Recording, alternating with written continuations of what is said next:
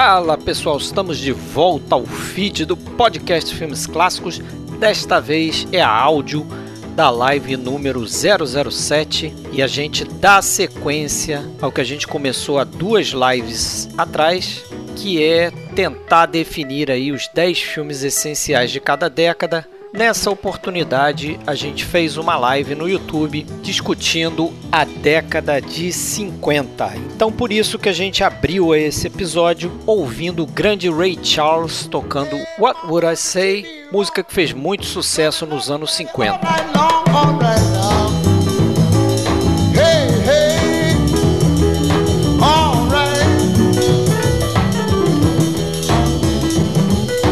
Se você quiser dar uma olhada aí na nossa live no YouTube, acesse o nosso canal, procura no YouTube por podcast Filmes Clássicos ou entre em para descobrir o link lá do nosso canal de YouTube e também para ouvir os nossos podcasts em áudio. Estamos também no Spotify e em qualquer outro agregador de podcast. Sempre procure por podcast Filmes Clássicos. Oh, yes,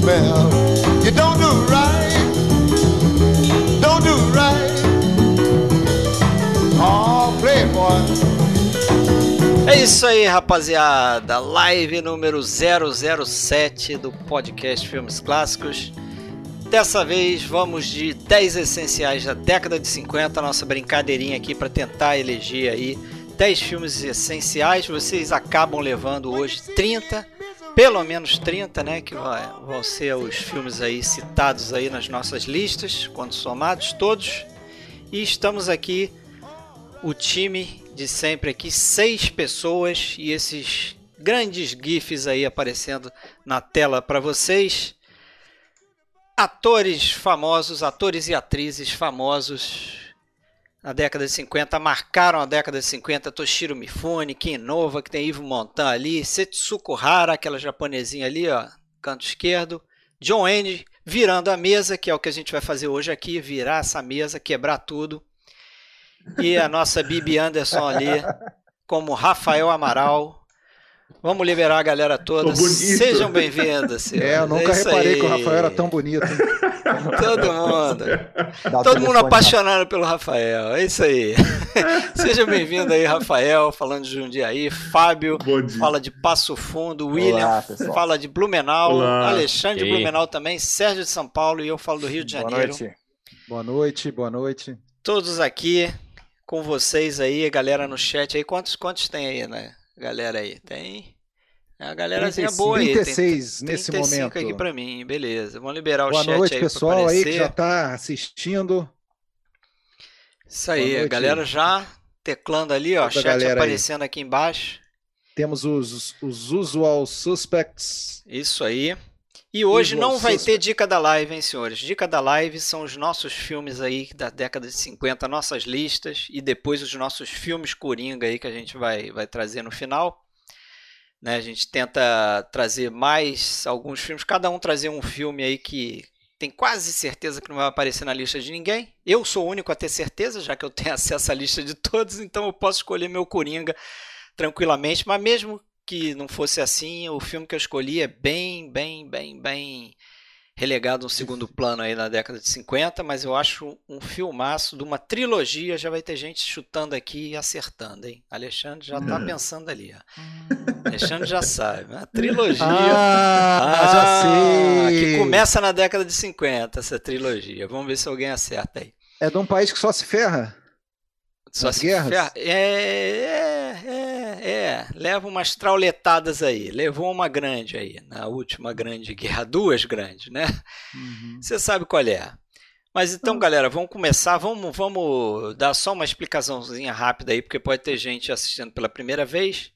A ideia aqui é que quando a gente entrar na nossa salinha de cinema aqui, cada um de nós vai trazer uma lista de 10 filmes que considera é, essenciais para o cinema na década de 50. E a gente tem uma ordem aqui pré-estabelecida. Vai começar com o Alexandre, né? depois é o William, se eu não me engano, e por aí vai. E a gente vai debater aí os filmes que, de, de, que vão aparecer nessa lista. Né? A gente dividiu aqui para também não falar de toda a lista, senão a live ia ter umas 6 horas. Mas é isso aí, vamos, vamos cair dentro então. Vamos. Vamos passar Bora. aí para nossa nossa telinha aí. E vamos começar então logo de cara, sem perder tempo. Ai, ai, ai. Ai, ai, ai. Responsa. Alexandre. Fique aí é com comigo? o palco. O palco é seu. Já estou é. mostrando aí a, a lista dos seus filmes certo? Vou só citando aqui enquanto aparece aí para vocês, tem aquele delay. A Canção da Estrada, A Palavra, Ben-Hur, Crepúsculo dos Deuses, Era Uma Vez em Tóquio, Sétimo Selo, Sete Samurais, Rastros de Ódio, Trono Manchado de Sangue. Esse aí, né? Tem historinha. Um Corpo que Cai. Beleza, hein? É Beleza de lista. Fala aí. Então, é, algumas coisas óbvias que eu acho que tinham que estar, né? Um corpo que cai. Sim. Não sei se vai ser unanimidade, mas desconfio que sim. Uh, Rastro de, Rastros de Ódio, que é, para mim, um dos melhores filmes do, do John Ford. Também, concordo. Apesar de que tinha um outro do Ford que eu, que eu, que eu adoro, dos anos 50, que é o Depois do Vendaval, The Quiet Man, também ficou ali. Bom, eu comecei a fazer a minha lista tomando nota ali, pensando, e cheguei em uma lista de 55. Cara. Para cortar foi difícil. Aí, naturalmente, você acaba fazendo aquela coisa de. De um diretor, vou deixar um, então. Vou escolher qual que eu gosto mais desse diretor. E assim foi feito. Ontem, o Fred me avisou que, segundo o IMDB, que é a Bíblia aí para nós, né, o que a gente segue, Isso. um dos filmes que eu tinha escolhido como sendo de 1959, na verdade, está lá como 1960. Para mim sempre foi 59. Então eu fiz uma substituição de última hora e acabei até trazendo o Trono Manchado de Sangue, é, que eu já sei que não vai talvez ganhar nenhum voto mais aí hoje. Então acabei botando dois do Coroçal. Eu acho que merece para mim um dos meus diretores preferidos, mas não dá para concorrer, apesar de também poderia fazer uma lista de quase 10 filmes do, do aí, mas não dá para concorrer com Sete Samurais. Bom, mas eu fui intimado aqui a falar especificamente de três filmes que estão na minha lista. Um deles que eu também acho que é uma unanimidade, vou até falar, começar falando dele, porque é fácil. Crepúsculo dos Deuses. A gente recebeu até uma uma uma dura aí lá no grupo, né? Alguém falou assim, ó, se não tiver Crepúsculo dos Deuses, pode parar. é melhor adiar a live. É. E é, eu até concordo com o espírito da, da ameaça. Porque, pô, a gente tá falando de um filme gigante, de um filme de um, de um dos melhores diretores de todos os tempos, que é o Billy Wilder. Se você tiver que escolher um filme dele, provavelmente você vai acabar escolhendo mesmo o Crepúsculo dos Deuses, apesar de ter outros filmes maravilhosos. Você está falando de um filme que muitas vezes é colocado no, no cânone do filme noir, né? apesar de, para mim, ele ser daqueles filmes que transcende qualquer gênero, né? Você não precisa enquadrar ele como nada. É um filme extremamente metalinguístico, né? Aquela coisa da, da ascensão e queda do, do, dos mitos do cinema, né? A, a, a Norma Desmond do, da Gloria Swanson, né? Quase que interpretando ela própria, né? Então é um filme que é um filme que está na superfície da cinefilia, assim, vamos dizer, né? Todo mundo começa a ver filme antigo no primeiro ano topa com o Crepúsculo dos Deuses, é impossível não adorar esse filme. É, é muito difícil não adorar esse filme, rever e deixar ele sempre numa da, das primeiras posições, assim, quando vai lembrar de um, de um grande filme. Uh... Não, dá nem, não tem nem muito o que, que, detalhar, né? A gente, inclusive, tem lá o podcast sobre o Billy Wilder, a gente fez a, toda a filmografia do Billy Wilder em dois ou três episódios, acho que três, né, Fred? Não me lembro. Três, mais. acho que foram três. Três episódios e esse foi um dos destaques, evidentemente. Uh, o outro que ele me pediu para falar, não vai ter aquelas aquelas tem, tem, eu, que eu, você faz? É, tem canção da estrada e era uma vez em Tóquio. É, não, que você não vai falar uma deixinha assim para já Ah, não, não. Tá cedo ainda. Deixa chegar tá uma cedo. semana. Você você respeitou o horário padrão eleitoral aqui, então, então tá você... certo não Bom, recebeu. Um outro, que eu quero, um outro que eu quero falar é o A Canção da Estrada, Pader Panchali. Eu até brinco que é o meu Ladrões de Bicicleta do, dos anos 50, porque é um filme que. Filmaço, filmaço. É, que eu, que eu tenho um, um afeto por ele muito grande. E até tem uma relação entre os dois filmes, afinal de contas, o diretor indiano, né, Bengali Satyajit Ray, ele uma das coisas que levou ele a fazer o seu primeiro filme, que foi esse, foi ter visto Ladrões de Bicicleta entre centenas de filmes que ele assistiu quando ficou em Londres é, durante seis meses, em 1950. Ele se, se encantou por esse filme e ele que já tinha a ideia de, de a vontade de ser diretor, já era um cinéfilo, um ilustrador, de, de é, um desenhista, ilustrador e já tinha ilustrado inclusive o próprio livro Pader Panchali, um, um grande best-seller lá na Índia. Toda pessoa letrada na Índia leu, é daqueles livros assim, obrigatórios, então muito popular. E ele escolheu essa história para fazer um filme. Quando ele viu Ladrões de Bicicleta, ele ele viu que ele podia, né? Se, se lá eles faziam filmes com numa situação de penúria, com poucos recursos e tudo mais, é, ele acabou sendo incentivado de várias maneiras a, a, fazer isso com uma equipe totalmente ou quase totalmente de novatos igual, igual a ele, né? Como, como ele. E se você as pessoas valorizam tanto o neorrealismo italiano é, pelas condições inóspitas em que eles filmaram, é, o caso dele, do Satyajit, era muito mais é, raiz nesse sentido, né? Porque além de não ter recurso, e não tinha mesmo, né, querendo ou não, na Itália eram, eram escassos, mas tinham um financiamentozinho aqui e ali, é, eles não tinham nenhuma experiência, né? Não é o caso daqueles cineastas que estavam fazendo o neorrealismo, né? Eles podiam até estar com uma limitação, mas eles tinham já experiência, uma formação como cineastas, até no, durante, no muitos deles, como Rossellini, por exemplo, no pré-guerra. Agora o, o, o, o Satyajit, não, ele começa Imagina um cara sem experiência, um diretor de fotografia de 21 anos que, que era fotógrafo de, de fotógrafo de estilo, né? Nunca tinha é, pegado numa câmera na vida e, e fazem uma obra-prima dessa. Trabalho quase amador, né? Um daqueles, é. daqueles cineastas que começam né, arrebentando a boca do balão aí, né? Tipo John Huston, tipo Truffaut, Sim. tipo e, e, Orson é. Welles. E essa, e essa indicação aqui, ela não é só pelo filme, né? Porque, como a gente falou quando fez a, o episódio, a gente fez sobre a trilogia de Apu, né? A Isso. Canção da Estrada, o, o Invencível e o Mundo de Apu. É, tem que ser visto os três filmes, mais ou menos é. na sequência, assim, mais ou menos o que eu digo é não, não dar um intervalo muito grande entre um e outro, porque tem elos temáticos entre os três filmes, assim, que são muito interessantes, né? Então, é um filme que eu sou apaixonado, poderia fazer o gravar um novo podcast dele agora aqui, que, enfim, mas não é o caso.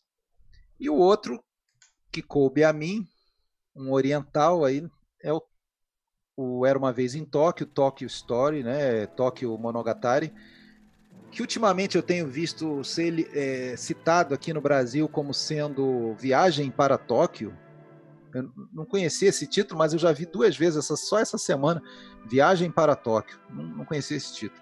Ô Alexandre, cê, só uma questão. É, tem um remake desse filme, um mais recente, chamado Viagem para Tóquio. Será que Talvez é também isso? exista confusão por isso, porque o remake é bom, viu? Eu já assisti essa refilmagem mais recente, chama-se Viagem para Tóquio. Talvez isso explique aí essa, às vezes, essa troca aí. Ok, obrigado. E assim, se a se o Ozu poderia até já ter entrado nos anos 40 com pai e filha, eu acho até que teve algum voto. Meu, 49, teve, do Rafael. Que é um filme que eu adoro também. É, não dava para deixar ele de fora. Porque assim, tem muitos cineastas que têm uma marca registrada que a gente consegue identificar. Sempre teve isso. Tem aí o, o Wes Anderson, hoje em dia você bate o olho, você sabe que é o filme dele. Mas igual o Ozu, eu, eu não, não sei, cara. É aquele cara que ele tem tantas é, tantos tantas marcas registradas, tantos tiques como cineasta que é, é o como ele próprio falava, né, aquele o fazedor de tofu, né, que ele só sabe fazer aquilo, só sabe fazer tofu. Mas ele é tão bom em fazer aquilo que cada um que ele fizer vai ser uma, uma coisa especial, né? Então, é um cinema envolvente, um cinema é, de, de, de plots simples, né? É, que a gente até confunde um com o outro quando começa a ver montão de filme do Ozu. Você pega lá um, uma caixa dessas aí que foram lançadas, né? Com seis filmes. Se você quiser encarar os seis filmes, daí a pouco você já confunde, você não lembra muito bem. Um ou outro se destaca, né? Porque por ser diferente, é, mais marcante, mas isso não torna o cinema dele menos importante, né? Pelo contrário, é um capricho na forma né? é, total. E com alguns atores ali recorrentes, né, como a Setsuko Hara, que era uma das carinhas aí no início, era a carinha do Sérgio. Também nunca, nunca tinha visto que o Sérgio tinha um, um certo charme. é, Revelações é, aqui. Né? Isso, isso. Tinha o, um dos casos aí que talvez de maior parceria ator-diretor na história do cinema, do Shishu Ryu, né, ator que faz eu não vou lembrar agora exato, mas eu acho que de, sei lá, de 54 filmes do Ozu, ele está em 52. Ou 52, 53. acho que é de 55 para 52. É, é o cara fez do... filmes como fazendo o papel de, de jovem, de 20 e poucos anos, até de vovô. Então ele percorreu todo, todos os papéis masculinos possíveis no, nos filmes do Ozu. Né? É, e é isso. O resto deixo com vocês falar. É. Então vamos seguir então com o William.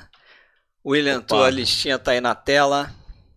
Vamos ver. E a listinha do William boa também. Ah, não tem erro, né, cara? A década de 50 aqui não tem é erro. Verdade. Estrada é. da Vida, Crepúsculo dos Deuses, Glória Feita de Sangue, Morangos Silvestres, Salário do Medo, Sétimo Selo, Os Incompreendidos. Eu ouvi, hein? Os Incompreendidos, Rastros de Ódio, Sede de Viver, Um Corpo que Cai. Aí eu pedi justamente para você falar um pouco aí sobre o Glória Feito de Sangue, sétimo selo, tranquilo, né? E tranquilo. sede de viver. Botou um Vicente Minelli aí, sorriso do Botei. Fábio, tá de orelha a orelha. É, Cara, lista, hein? É, é Vicente obrigado. Minelli. Eu prefiro o outro do Bela Minelli lista. aí, desse período aí. Eu, que... já sei, eu já até sei qual que tu prefere. Né? É. Mas é, eu também Mas esse é muito bom cara. também. É sensacional. Eu vou a fotografia começar, desse então, por... filme é Puta que pariu, fotografia de é um espetáculo, cara. Eu vou começar então pela ordem, né? O cara que tem toque, né? Precisa começar pela ordem que tu botou ali. Então eu vou falar sobre Glória Feita de Sangue. Glória Feita de Sangue, cara, para mim é um filme que a cada, cada vez que eu revejo ele, ele cresce mais ainda na minha, no meu conceito. De longe, já vou dizer isso aqui, é o meu favorito do, do, do Kubrick. Kubrick.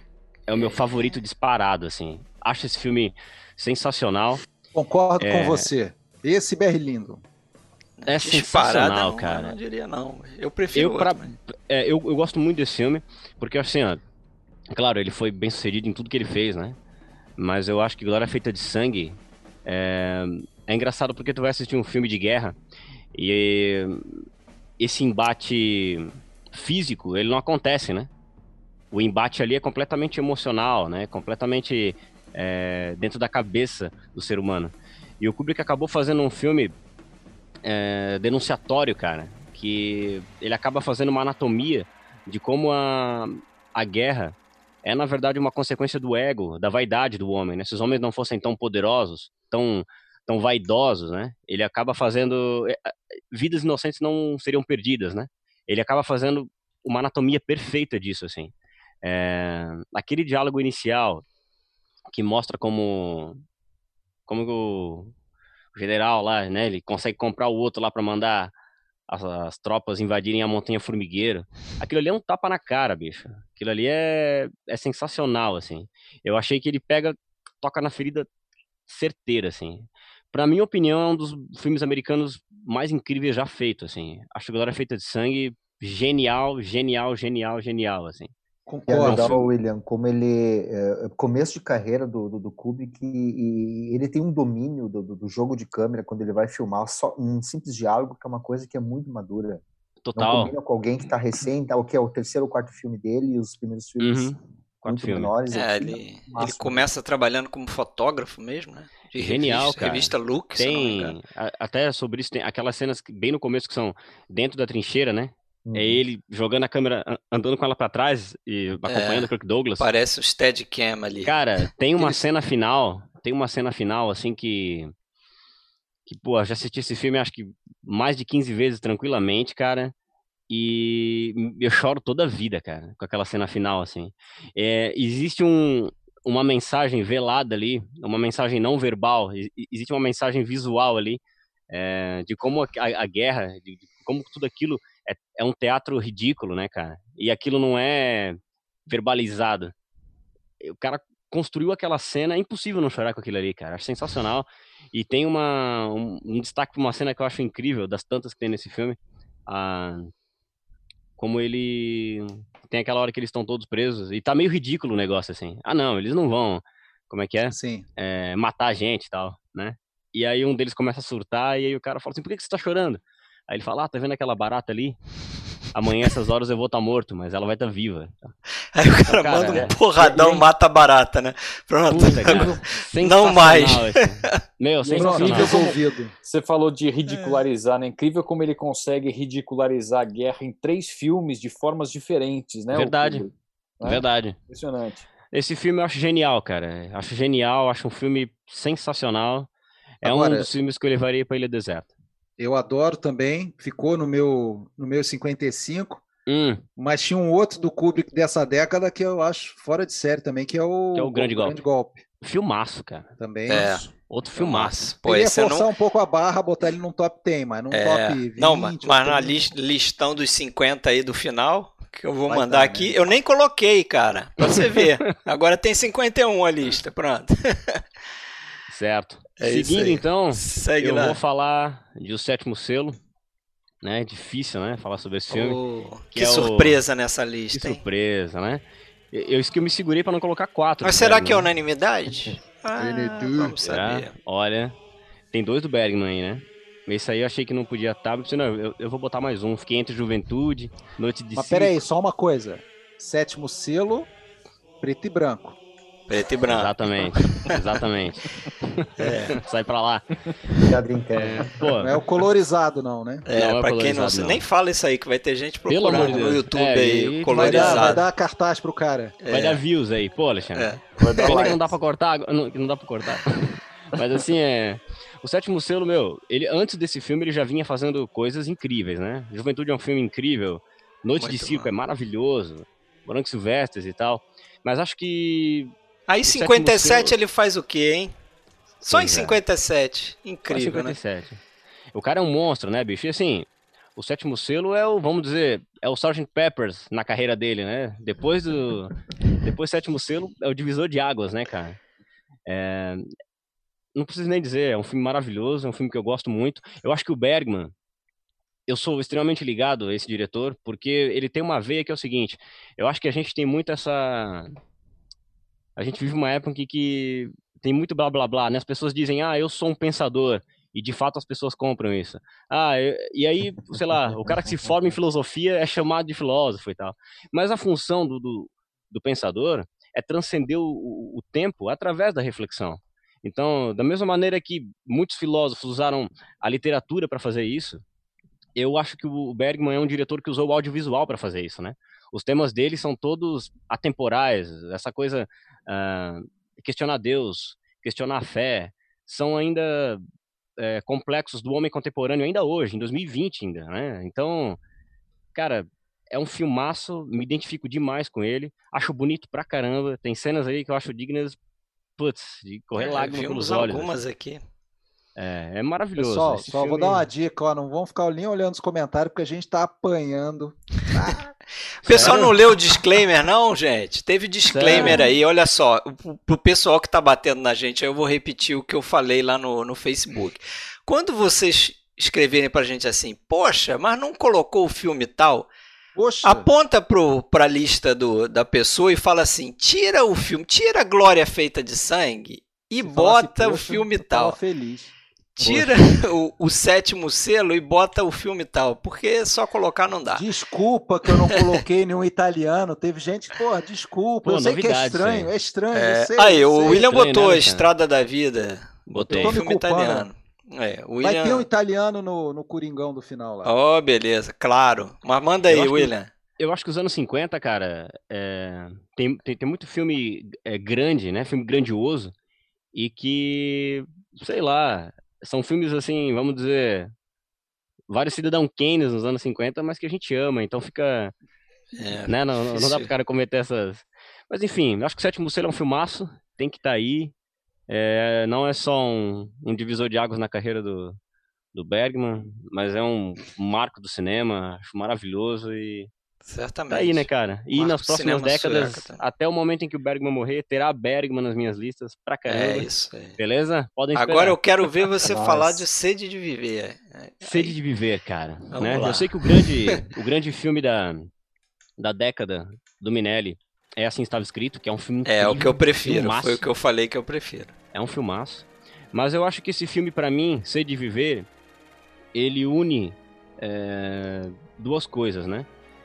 É, ao longo da história do cinema, existiram alguns biografados complexos, biografados interessantes, e que parece que o diretor, a equipe, o roteiro, eles fizeram um filme com tanta paixão que acabaram aprisionando, capturando o espírito do biografado. Eu sou fascinado pelo Van Gogh, né? Tudo que já lançou dele no Brasil já li acho, puta, acho um cara de uma personalidade complexa e fascinante, assim. E eu acho que existem os milagres feitos é, por Deus, mas existem os milagres feitos pelo homem. E eu acho que Sede de Viver é um milagre feito pelo homem, né? É, eu adoro a atuação do Kirk Douglas. Como, eu acho que ele entendeu o Van Gogh, a relação é, orgânica que ele tinha com o planeta mesmo, assim. Ele era um cara que sentia, quando ele pintava a terra, ele era um cara que sentia o solo, o mato, o orvalho. Era um cara que tinha essa relação orgânica, né, com, a, com, a, com os elementos, assim. Eu acho... O que, que é, Alexandre? Tá poético, hein? Ah. Pô. Ah, ele tá é. apaixonado, cara, hoje. Por que, que você acha que tem mais de 50 na live aí? É, não, pode, é. continua, continua, continua que tá Vou subindo continuar. aqui. É, ele, ele, falou uma, ele falou uma frase lá do sétimo selo que eu fiquei querendo ouvir de novo a frase para Olha só. entender o que ele Processar falou. a frase, tá certo. Pô, tá gravado, desculpa. tá gravado. Tá gravado. Depois, aí, depois tu isola esse, Pô, vamos esse, ver. É, tu isola essa parte aí que eu vou. Pra virar citação. É. E as cores, né? Vocês falaram da, da fotografia. É sensacional como, como Minelli entende a, a carreira artística do, do Van Gogh e ele traduz isso até na fotografia, né? Quando ele começou a fazer os primeiros quadros que eram mais escuros, aquela coisa dos tons é, terrosos. É, se reflete. Depois, né? sim, depois vem a parte daqueles tons pastéis. No final da vida do Van Gogh no filme, o filme está absolutamente colorido, cheio de tons amarelo queimado, laranja e azul luminoso.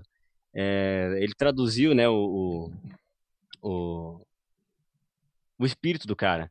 Ao longo da história do cinema, algumas cinebiografias vão conseguir fazer isso, e eu acho isso maravilhoso. Acho que isso é um milagre feito pelo homem mesmo. Ó, Dá só, tudo certo naquele Só filme. citando, eu fui pesquisar, pesquisar aqui dois diretores de fotografia, hein? para esse filme. Fred Young, Sim. lembram do Fred Young? Fred Young simplesmente Nossa. é o fotógrafo do Lawrence da Arábia. E Russell Harlan. Russell uhum. Harlan também é, é, famoso também. Sol é para todos, assim, Rio Vermelho, Atari, fez filme com Howard Hawks. Cara, é, é, um, é um filme que, que, que me emociona muito. Acho a atuação do Kirk Douglas apaixonante, assim. Acho ele, ele, acho que ele entendeu o Van Gogh. E acho que é um filme que, é, às vezes até tem gente que, sei lá, fica de frente para uma obra de arte, né, de um cara como esse, e às vezes não, não consegue achar vazão para aquilo, traduzir aquilo eu recomendo, assista Sede de Viver, que eu acho que dá para entender um pouco do que o Van Gogh quis dizer e, de, e com o legado dele, né, cara? É, é, um cara que é importante não só nas artes plásticas, mas é um cara que influenciou tanto, tantas outras coisas, até no próprio cinema, né? É, é talvez o artista moderno mais importante da história. Então, eu acho que esse filme aprisionou o espírito do, do, do Van Gogh e é uma coisa que me toca, que, que me emociona muito, cara. Por isso, é, adoro assim estava escrito, mas no fim acabei optando por esse, até porque pensei, se alguém não viu é, esse filme, por favor, assista, porque merece muito, muito, muito ser descoberto é, e redescoberto. Essa... E tem aquela curiosidade também, né, do que eu sempre lembro do Ser de Viver, que é o Oscar pro Anthony Quinn, né? Verdade. Foi o Oscar com o menor tempo de tela da história do cinema, acho que foi oito minutos. Ele aparece oito minutos no filme. As cenas dele. Ele levou o Oscar de coadjuvante, né? Essa função que você falou de trazer um filme que de repente você sabe que não seria um top 10, mas você quer que outras pessoas. Eu já vi acontecer aqui, já fiquei muito feliz. Já algumas pessoas comentaram que não conheciam a canção da estrada.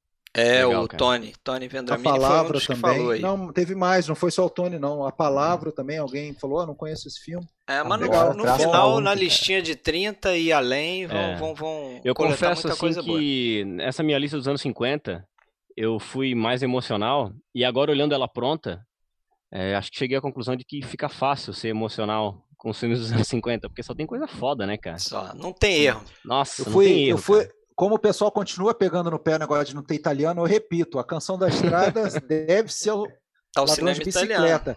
É. E o Ben-Hur foi filmado em Tinetitá, então tá certo. É. E outra tá, coisa, assim, tem lembro... a estrada da vida, tem o Fellini aí, pô.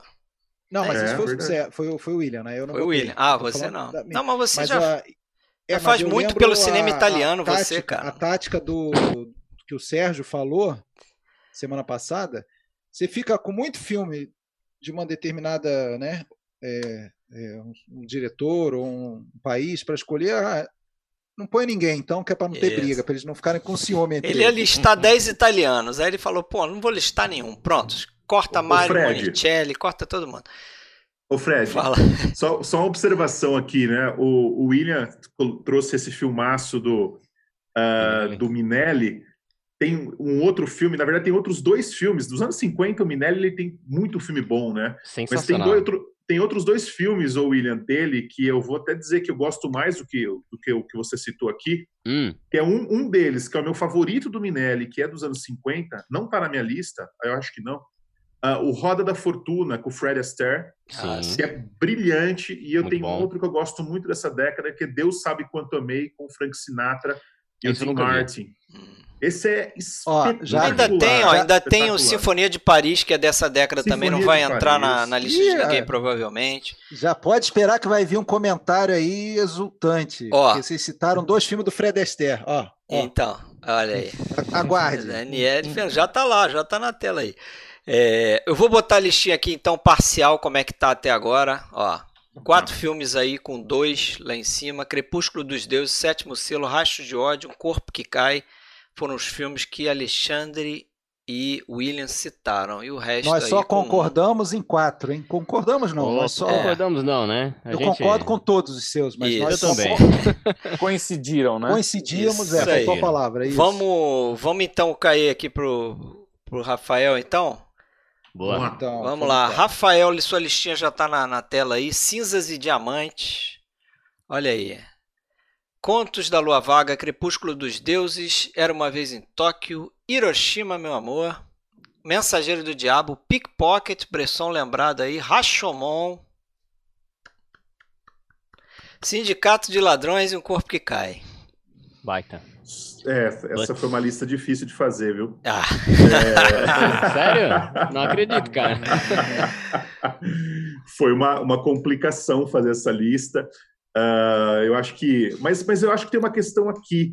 Eu acho que na lista dos anos 40, eu acho que tinha um. Eu acabei colocando um ou dois filmes uh, inesperados. Eu acho que essa minha lista dos 50 ela acabou sendo um pouco mais previsível porque é, não tinha como deixar alguns filmes de fora, né? Rashomon, Sindicato de Ladrões, O Corpo que Cai, né? Eu acho que vai estar na lista de todo mundo, como o Alexandre falou aqui. Será? Então eu acabei. Ah. Eu não sei, não sei, né? Vamos. É, mas eu acho que algum, algum Hitchcock, algum Kurosawa, acho que vai aparecer na lista de todo mundo, vai. não tem jeito. Mas eu vou começar então aqui pelo. Eu vou começar pelo primeiro, vai aqui na, na sequência, o Cinzas e Diamantes. Cinzas é... e Diamantes. Esse, esse é o terceiro filme do, do Andrzej Wajda, né, o diretor, que é um dos nomes mais importantes do cinema polonês, principalmente do, desse cinema do pós-guerra na Polônia, que vai ser um cinema que vai refletir muito as questões da, do nazismo, as questões da guerra, uh, e que depois, de certa forma, né, o Wajda ele acaba abrindo porta para um monte de cineasta que a gente vai começar a ver na Polônia, alguns a partir já dos anos 50, outros principalmente a partir dos anos 60 e 70. Esse filme, ele me marca muito porque ele é um filme de ele conta uma história de uma, uma espécie de despedida. Ele é um filme que mostra o, o, o, o, as últimas horas na vida de um homem, mas ele se passa na, no último dia da Segunda Guerra Mundial. E a gente acompanha nesse último dia da Guerra Mundial um assassino, né, um guerrilheiro, de, da Frente Nacionalista, que precisa matar um líder comunista, uh, que é interpretado pelo Zbigniew Sibilski, eu acho que é esse o nome dele, que era conhecido como o James Dean polonês. Parece muito. Uh, que, é, é, que usa esse óculos de fundo de garrafa, e ele acabou se tornando um astro na, na Polônia na época, e teve uma morte trágica, inclusive, esse ator, né? Se eu não estou enganado, acho que ele foi atropelado por um bonde. Quando ele estava indo trabalhar, indo para o estúdio na Polônia, ele desceu de um bonde e foi atropelado por um Caramba. outro bonde. Morte essa é uma morte trágica. e, uma, e essa morte estúpida, inclusive, na época, foi comoveu a Polônia, né? Porque ele já era um ator muito famoso. Ele até chegou a fazer outros filmes com, acho que mais um filme com o Andrés Wajda. Mas enfim, é um filme que me marca uh, porque justamente ele é um filme que ele divide, né? A, a gente percebe que aquele homem está vivendo seus últimos momentos, o mundo está vivendo um, um, um, digamos, uma passagem, uma transformação, e o Ágida ele vai contar uma história pulsante a partir desse último dia, né? Desse dia uh, derradeiro, né? E o filme vai terminar justamente no amanhecer com uma cena que eu não quero contar aqui, né? a gente deve já viu um pedacinho dela ali, mas é realmente brutal. Eu acho o filme completo, eu acho o filme perfeito.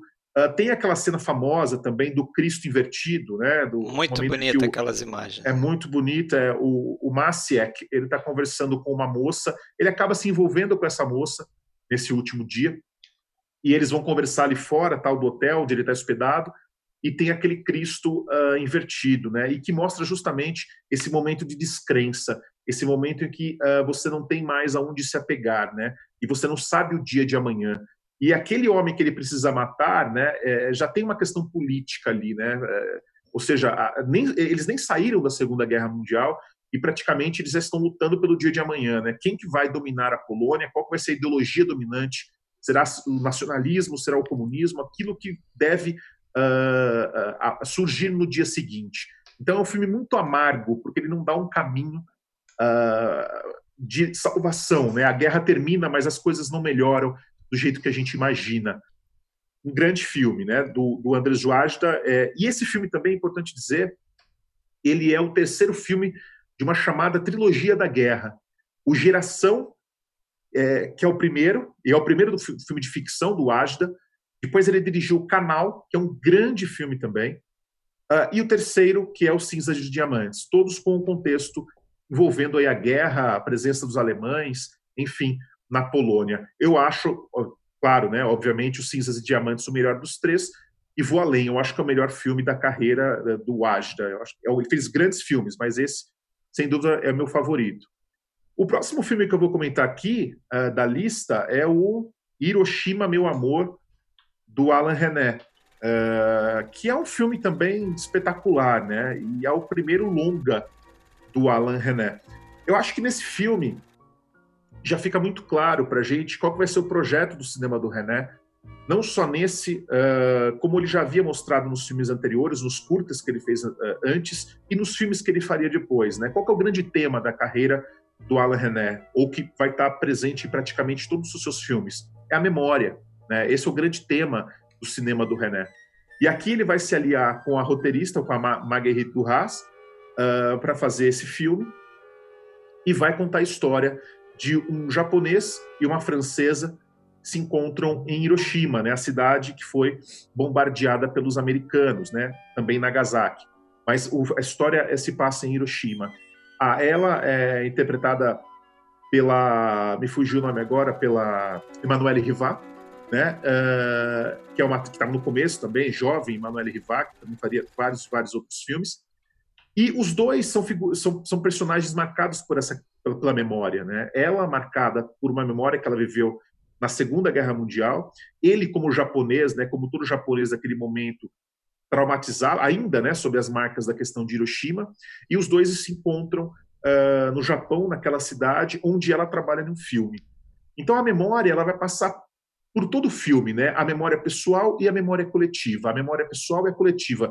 E esses dois universos, né, o coletivo, o pessoal, o íntimo e o histórico, eles começam a se encontrar, eles começam a, a, a se casar. E eu acho que essa é a, é a grandeza desse filme, né? É essa, esse poder de conseguir aliar o íntimo ao histórico o tempo todo, a ponto de esses personagens, em momento, serem um casal, e a ponto de, em momentos, eles serem figuras dentro de uma história maior do que eles. E eu acho que isso explica o fato de o filme terminar com um dizendo que é Neve, na França, e o outro dizendo que é Hiroshima, no Japão. Né? É um casamento também de pessoas de diferentes nacionalidades. Se a gente olhar para os filmes anteriores do René, né, ah, como eu disse, a memória vai estar muito presente. Ele fez um curta sobre o Van Gogh. A gente falou do Van Gogh aqui, o René tem um curta bem interessante do Van Gogh antes desse. Uh, e ele fez o Noite Neblina. Noite Neblina é só memória, né? Praticamente. É só memória, né? E é, e é revisitando a memória dos campos de concentração. É. Aqui, de novo, ele vai revisitar essa memória, né? essa memória trágica do homem, mas aí trazendo esse componente da relação íntima entre duas pessoas. Filme que começa, vamos lembrar aqui, com aquela imagem dos corpos grudados, né? Os Nossa. corpos que uh, a gente cinzas. percebe que há uma, uma camada de cinza sobre eles, né? Como eles estivessem Exato. petrificados, como se eles estivessem ali sido atingidos por uma bomba, uh, enfim. E de repente aqueles corpos vão ganhando vida à medida em que a narração vai uh, prosseguindo. Né? Então a gente sai do estado da, da, da pedra mesmo, do homem uh, morto, né, do corpo morto para o corpo vivo, e essa vida ela só é possível graças à memória. Né? Uh, de novo, né, esse duelo entre a memória íntima e a memória, a memória, memória pessoal e a memória coletiva, a memória íntima e a memória histórica. Tudo isso hipnótico. se encontrando né? hipnótico, hipnótico. Um filme que é difícil, uh, às vezes até de você explicar, né? Porque esse casal também não tem nome, né? Eles se dirigem um ao outro como ele, ela, a gente não sabe muito bem os seus nomes, né? Naquela Hiroshima, naquele Japão ainda, né?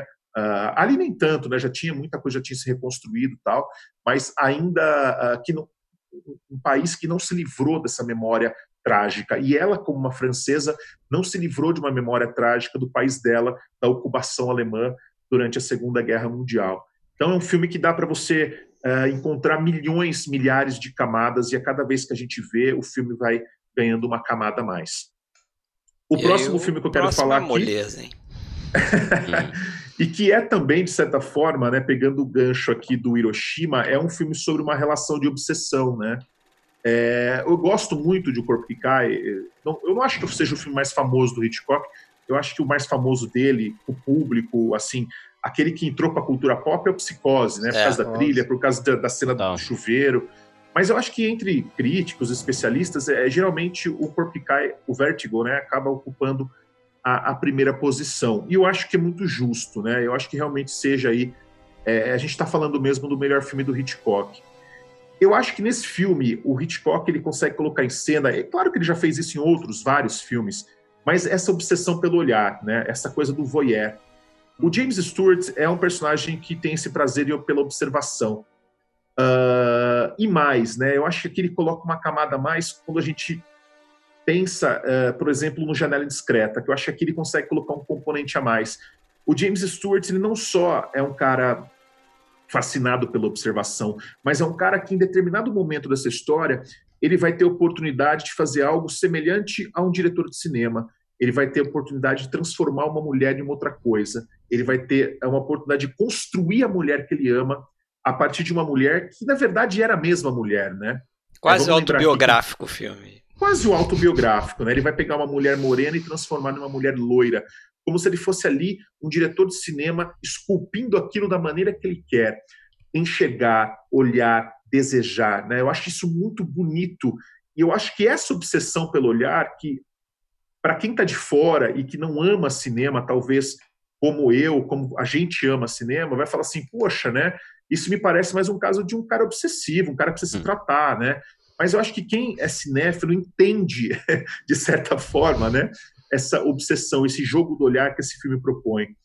E também, né, à medida que esse cara mergulha nessa investigação, né, uh, tentando descobrir o que está acontecendo com aquela mulher, contratado pelo próprio marido dela, uh, ele mergulha também na, naquela espiral, né, naquela espiral de loucura que vai ser representado pelo próprio cabelo dela, que está amarrado, está grudado ali da Carlota, né? Vários elementos, do, né? Da pintura, vários elementos, né? Vários Aquele elementos. cabelo simula uma espiral. E depois a gente vai reencontrar essa espiral novamente na igreja, né? Nas escadas da igreja a gente vai encontrar essa espiral. E vem também ao encontro da própria vertigem com a é, qual esse no homem No sonho dele sofre. também, né, Rafael? No sonho também, dele também perfeito. tem aquela... Perfeito. Aquela abertura arrebatadora do, do dos créditos, dos créditos do, do Salbez, né? Que é, é, marcante também, a trilha marcante, enfim, né? A fotografia, né? O que, que é o uso daquele vermelho Genial. no começo do filme, o uso do verde vermelho também, né? Na primeira muito aparição verde. da Kim Nova, que, exatamente. Sensacional. Verde, né? E assim, ó, a, a, a a fotografia do filme, em vários momentos, ela tem um tom meio granulado, assim, parece um sonho mesmo, né? Sim. Exatamente, talvez uma maneira exatamente. dele até dizer que talvez o filme seja sobre. Verde, né? Sim, a sobre as mulheres, come... talvez, que só existem na nossa cabeça, talvez, né? Porque hum, é um, tem meio com uma coisa de sonho, assim. Tem uma, tem uma questão interessante, é. só para eu encerrar aqui minha parte, tem uma questão interessante, tem uma crítica do Inácio Araújo, da Folha, que ele faz em relação ao, ao Corpo que Cai, que eu queria até, até citar aqui, é só um trechinho, né, que ele compara a, essa obsessão do homem pela mulher, ele até brinca, né, ele fala que aquilo é como uma boneca, uh, ele, ele, usa aqui o nome, é, matrioshka, que é aquela boneca russa, é. que você vai abrindo uhum. uma, você encontra outra. Depois você abre ela, você vai encontrar uma menor. E você camadas, vai né? buscando né? camadas dentro daquela mulher. Ou seja, né, você tem ali a, a Judge, que pode ser a Madeleine, que pode ser a Carlota, né? Uma mulher dentro da outra, uma camada dentro da outra. E isso, claro, é, tem tudo a ver com a, a, a, pode né, ser entendido aí como uma representação da própria criação do artista, dessa, desse desejo de modelar e de transformar as coisas. Eu acho que é isso. Posso falar uns negócios aqui, Fred? Fica Manda ver aí que eu vou mostrar a lista aí dos citados até agora. Vai falando. Não, primeiro é isso, né? Que três pessoas deram suas listas de 10 e nós temos 23 filmes. Até Veja bem, apenas cinco filmes receberam repetiram. mais do que um voto, repetiram. Tá contando apenas, aí, olha aí. Apenas dois. Tô, tô fazendo um controle paralelo aqui porque eu não confio, não, tô brincando. é... Alô, Crepúsculo dos Deuses. Que surpresa! Que Crepúsculo cai. dos Deuses e Corpo que Cai as únicas unanimidades até agora. É, aí, ó, já deve aparecer para vocês aí. Filmes. Era uma vez em Tóquio, sétimo selo, rastro de ódio empatado com dois ali, o resto com um. É esses 23 aí, aí. Aí, assim, ó, se você parasse aí, se não tivesse mais ninguém, você poderia citar fácil aí mais uns 30 filmes que não estão aí ainda. Com certeza. E, com ou certeza. seja, não precisa dizer pra gente que nós estamos fazendo injustiça, que a gente já sabe. Está fazendo injustiça mesmo. E vamos cometer coisa, várias até o outra final. Outra coisa, uma pergunta aqui, de repente é interessante um tema que a gente tem que, que permeia essa dificuldade nossa, é a. Acho que foi a Tati que perguntou: ah, parece que tem cinema francês, deu uma. É, nesses anos 50, ficou muito interessante. Até diria que o francês não foi o que mais aconteceu isso, né? O francês já é um cinema que anos 30, anos 40 você já podia trazer muita coisa legal. Aqui, mais ainda, mas é, eu acho que essa é a grande dificuldade de fazer a lista dos anos 50, é isso que o Fábio mesmo já tinha comentado. É uma década em que cinemas aí mundo afora florescem, não é que, é. que começam, já existiam. E auge, eram... auge de, de muitos diretores né, importantes para o cinema. Isso. Né? Muita gente da muita gente da primeira, segunda geração ali que estava já misturando com a galera começando é. e e dá então, esse balaio um todo aí. Você tem filme indiano bom, você tem filme japonês bom, filme soviético, filme inglês, francês, alemão. É, nossa, é uma italiano. danada mesmo. Italiano. Tem filme tudo aí, né?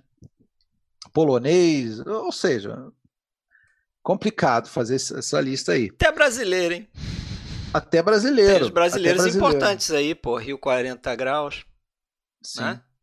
Rio 40 graus é um precursor Rio, de cinema Zona no... Norte, que é Rio, é melhor do que o Rio 40 graus. O Grande Momento também é um filme É, tem a, a empreitada da Vera Cruz aí, né? Por um é, breve ser. período aí de... Floradas na Serra. Isso. Mas, galera, vamos, vamos fazer aquele intervalinho? Mandar intermission? Um... Intermission. Dessa vez também não tem o William. O William tá de férias. Eu não certo? mandei nada, né? é, ah. mas... Então vamos ficar aí com uma propagandinha. Ah, e outra coisa que eu esqueci, episódio. outra coisa que eu esqueci de falar é que eu não lembro nas outras lives ter passado de 60 ali ao mesmo tempo. Passou alguma? Não, acho, acho que só não. aquela do Deco lá, né? Só é, só do, do Deco. Aí veio Deco a galera da Versátil lá, os colecionadores. É. Mas aqui, realmente, eu já vi aqui 64, eu acho, aqui, o tá. pico. Então é isso aí. Que... Vamos vamos dar sequência então aí, porque a galera tá ansiosa para saber aí qual vai ser o. Agora vamos de Fábio, hein? Opa. Fábio, Fábio e sua listinha. Vamos ver a listinha do Fábio aqui. Olha aí, vou jogar na tela. Mais uma ótima lista aí, como foram as outras três. Vai falando. Tamo lá, Canção da Estrada, Marca da Maldade, olha aí. Lembraram do Orson Welles, Cantando na Chuva. Os outros citaram Apareceu. Cantando na Chuva? Apareceu. Até, até que enfim, hein? Até que enfim, né? Era uma vez em Tóquio, Hiroshima, meu amor, aí. Dois pontinhos para ele, batendo é. com o Rafael. Morango Silvestre, Mensageiro do Diabo, citado acho que pelo Opa, Rafael também. Novo. Sete Samurais. Ah, salvando ah. o dia. Rastros de ódio, claro, tinha que ter um western é. e um é. corpo que cai, que até agora parece que é a unanimidade, porque o senhor Fábio não colocou Crepúsculo. Não botou Crepúsculo. Eu Você não gosta de filme de vampiro? Não, eu tenho que pedir desculpa pro Regis. O Regis, o Regis aí deve estar tá quebrando a. Regis está fazendo que nem o John Wayne agora. E ó, tá caiu tá aqui, ó, de 62 caiu para 61. É, Regis Trigo ele, saiu. Saiu o da Regis live. falou que se não tiver crepúsculo de unanimidade, perdeu a validade da live aí, ó. Mas a, a, tendência aí, é, a tendência é a gente começar se desculpando, né?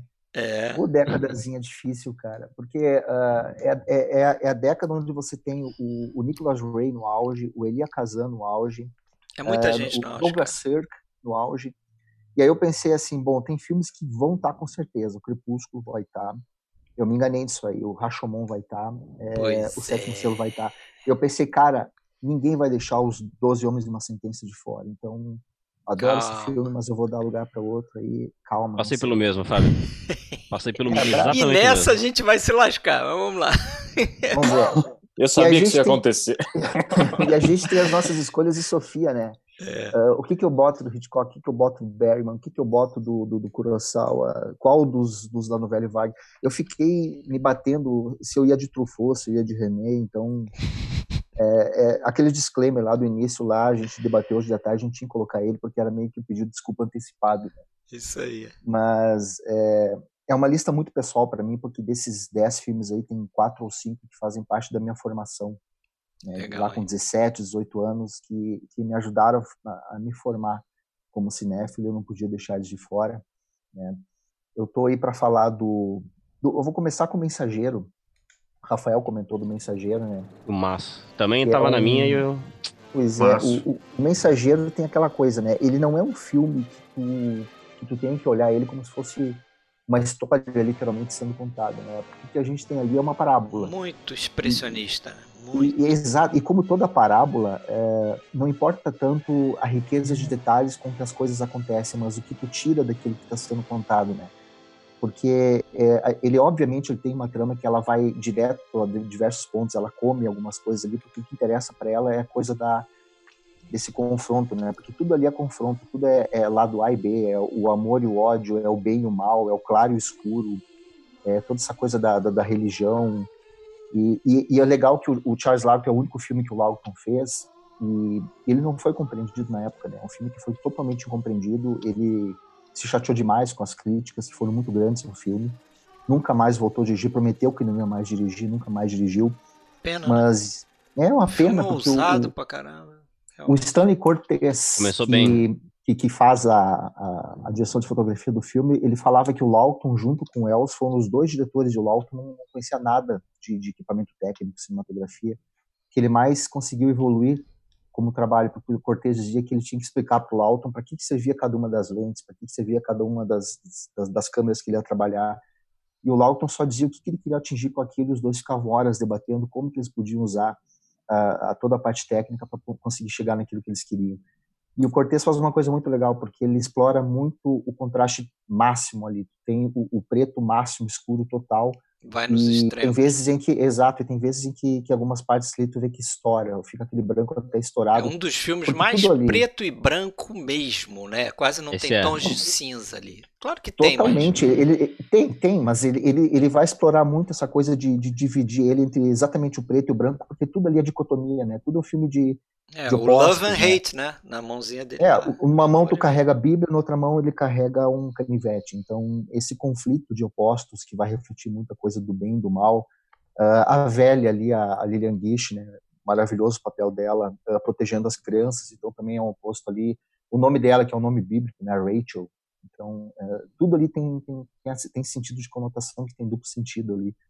É, e tem umas coisas muito legais também desse jogo de duplos, porque é, eles cantam aquela música, né? O, o canta aquela música Leaning, e a primeira vez que ele canta essa música é quando ele está chegando pela primeira vez na casa da, da Shelley Winters ali, e ninguém canta com ele, ele canta sozinho, tanto é que depois ele toma conta daquele espaço ali, ele acaba matando ela, perseguindo eles. E a segunda vez que ele aparece cantando essa música, aquela cena maravilhosa, que ele está em frente à casa da Rachel ali, que é a Lillian Gish, e só que ali tem alguém que vai cantar junto com ele. E ela começa a cantar mais alto que ele.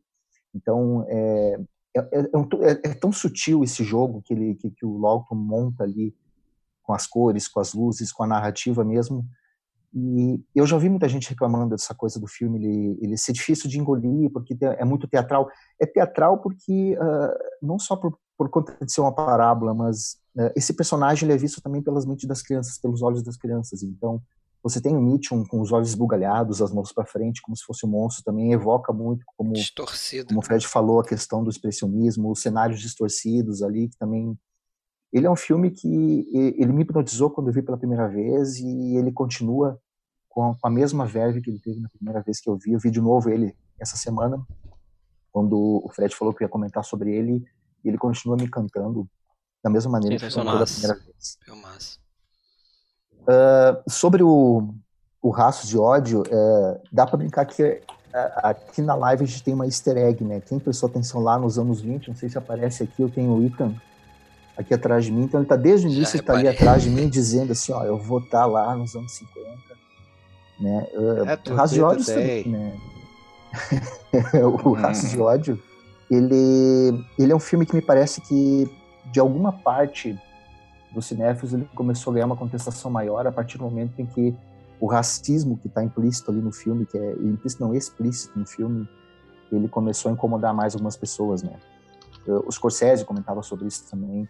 O assustador disso é que na época que o filme foi lançado, esse racismo não incomodou. Tem, tem no, no Cine Film Beyond, que é um site que eu sigo, tem fax né, da, da, do escritório lá, da, dos produtores lá, dizendo que nas avaliações testes foi mencionado um monte de coisas que chocaram as pessoas e em nenhum momento alguém comenta sobre o fato do filme ser racista ou o incômodo que ele causava com a misoginia dele. Pois é, mas você é, sabe que isso, mas... isso, é um negócio para mim é um pouco difícil de entender, assim, certo aspecto, porque eu sempre vejo o personagem do, do John Wayne como, não vou dizer um vilão, mas é um cara amargurado. Para mim, o personagem tá. do Jeffrey Hunter. Ele é assustador, né? Aí ele é muito tá. mais tá. é, é, é, simpático. Ele não teria força.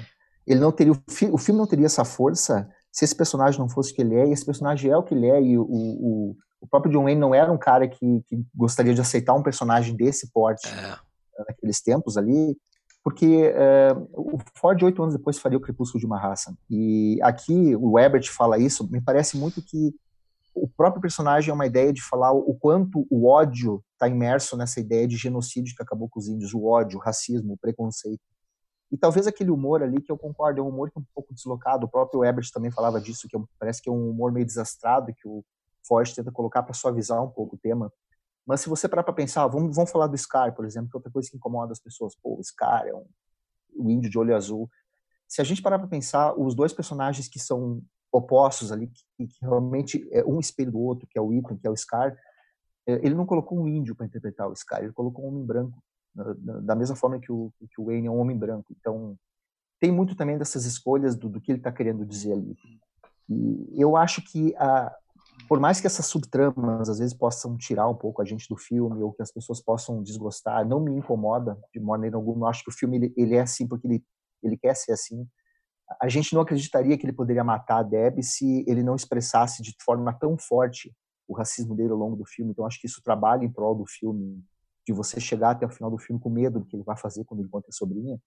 Uh, mas toda a espinha dorsal dele, ela é tão poderosa, ela é tão forte, ela é tão potente, desde a primeira cena até um monte de cenas antológicas, os índios acompanhando a corrida deles ali naquelas duas colunas, a, cena da porta se abrindo, da porta fechando ao final, os tiros que ele dá nos olhos dos índios, tem tanta coisa ali.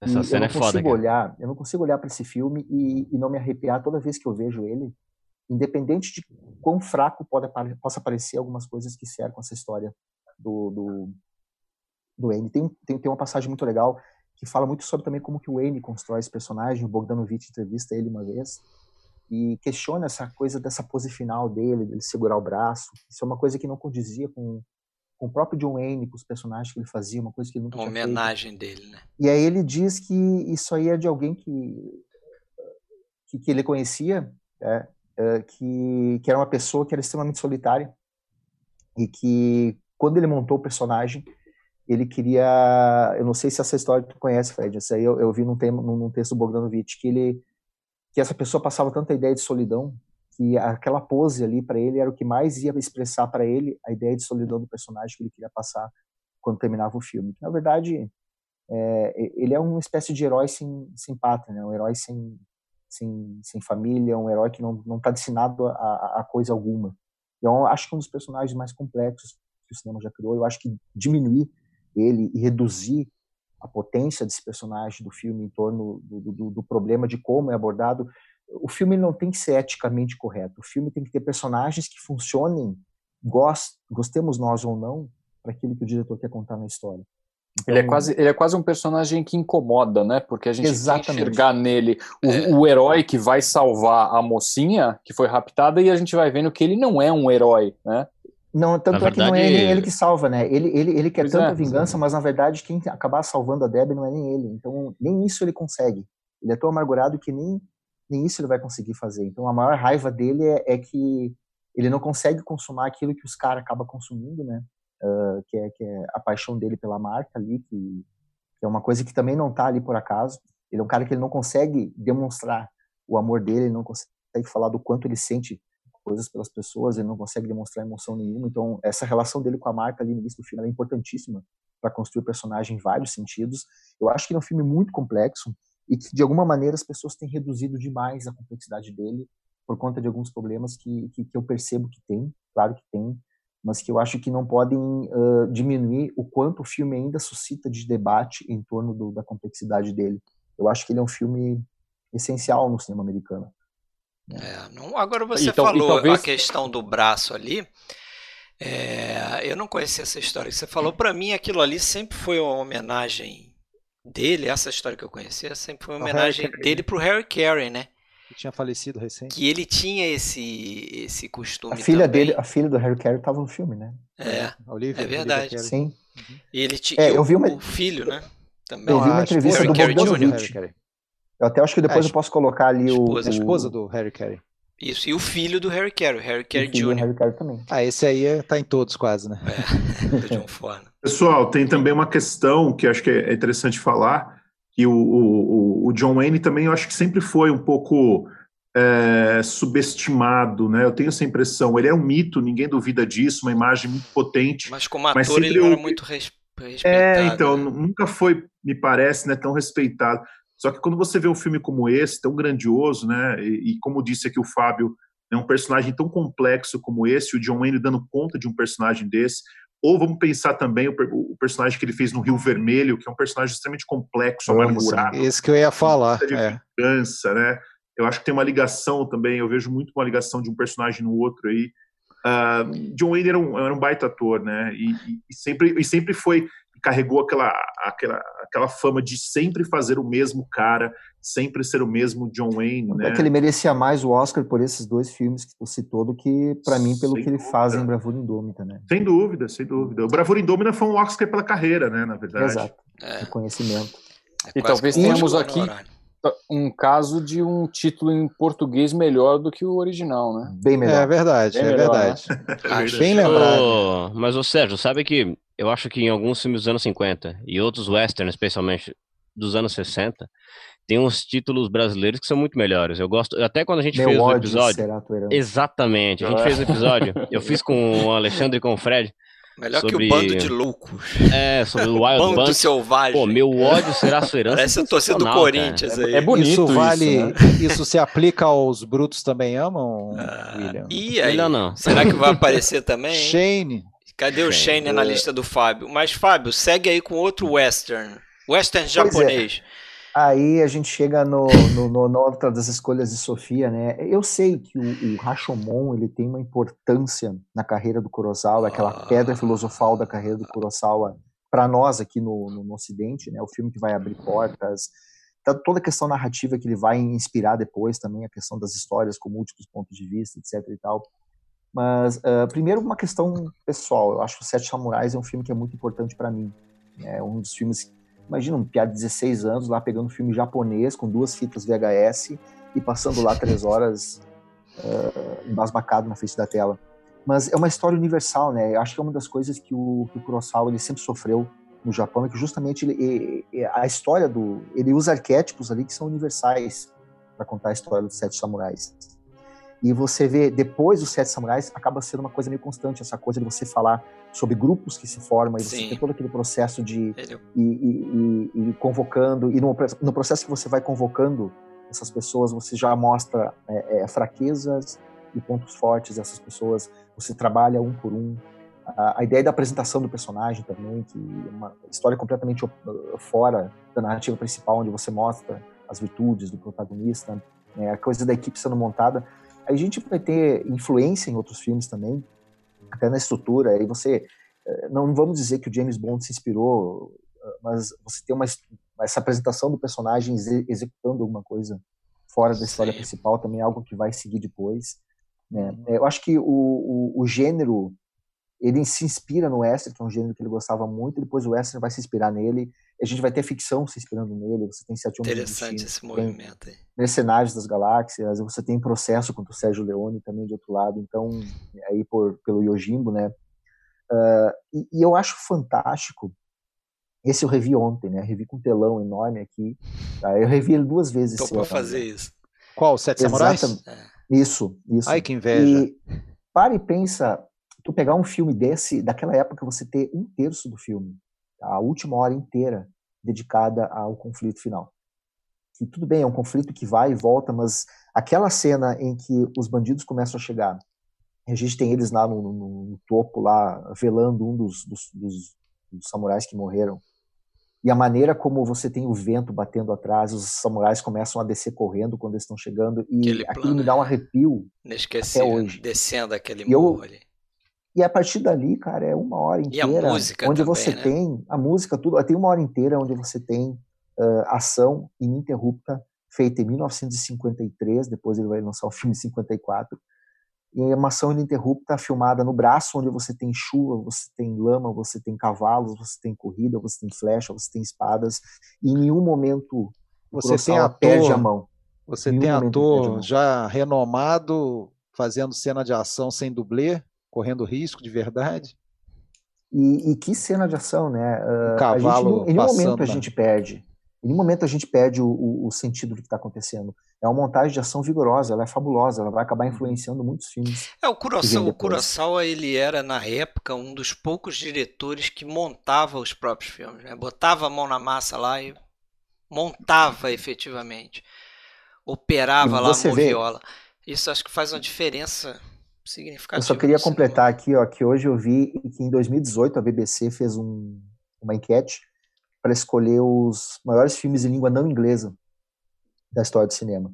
E os Sete Samurais fica em primeiro lugar. Né? Olha só. E Legal. só que olha a curiosidade aí. Nenhum dos críticos, acho que foram setenta e tantos críticos, nenhum dos críticos uh, japoneses votaram nem no Sete Samurais nem no Kurosawa. Ah, eles botaram do Ozu.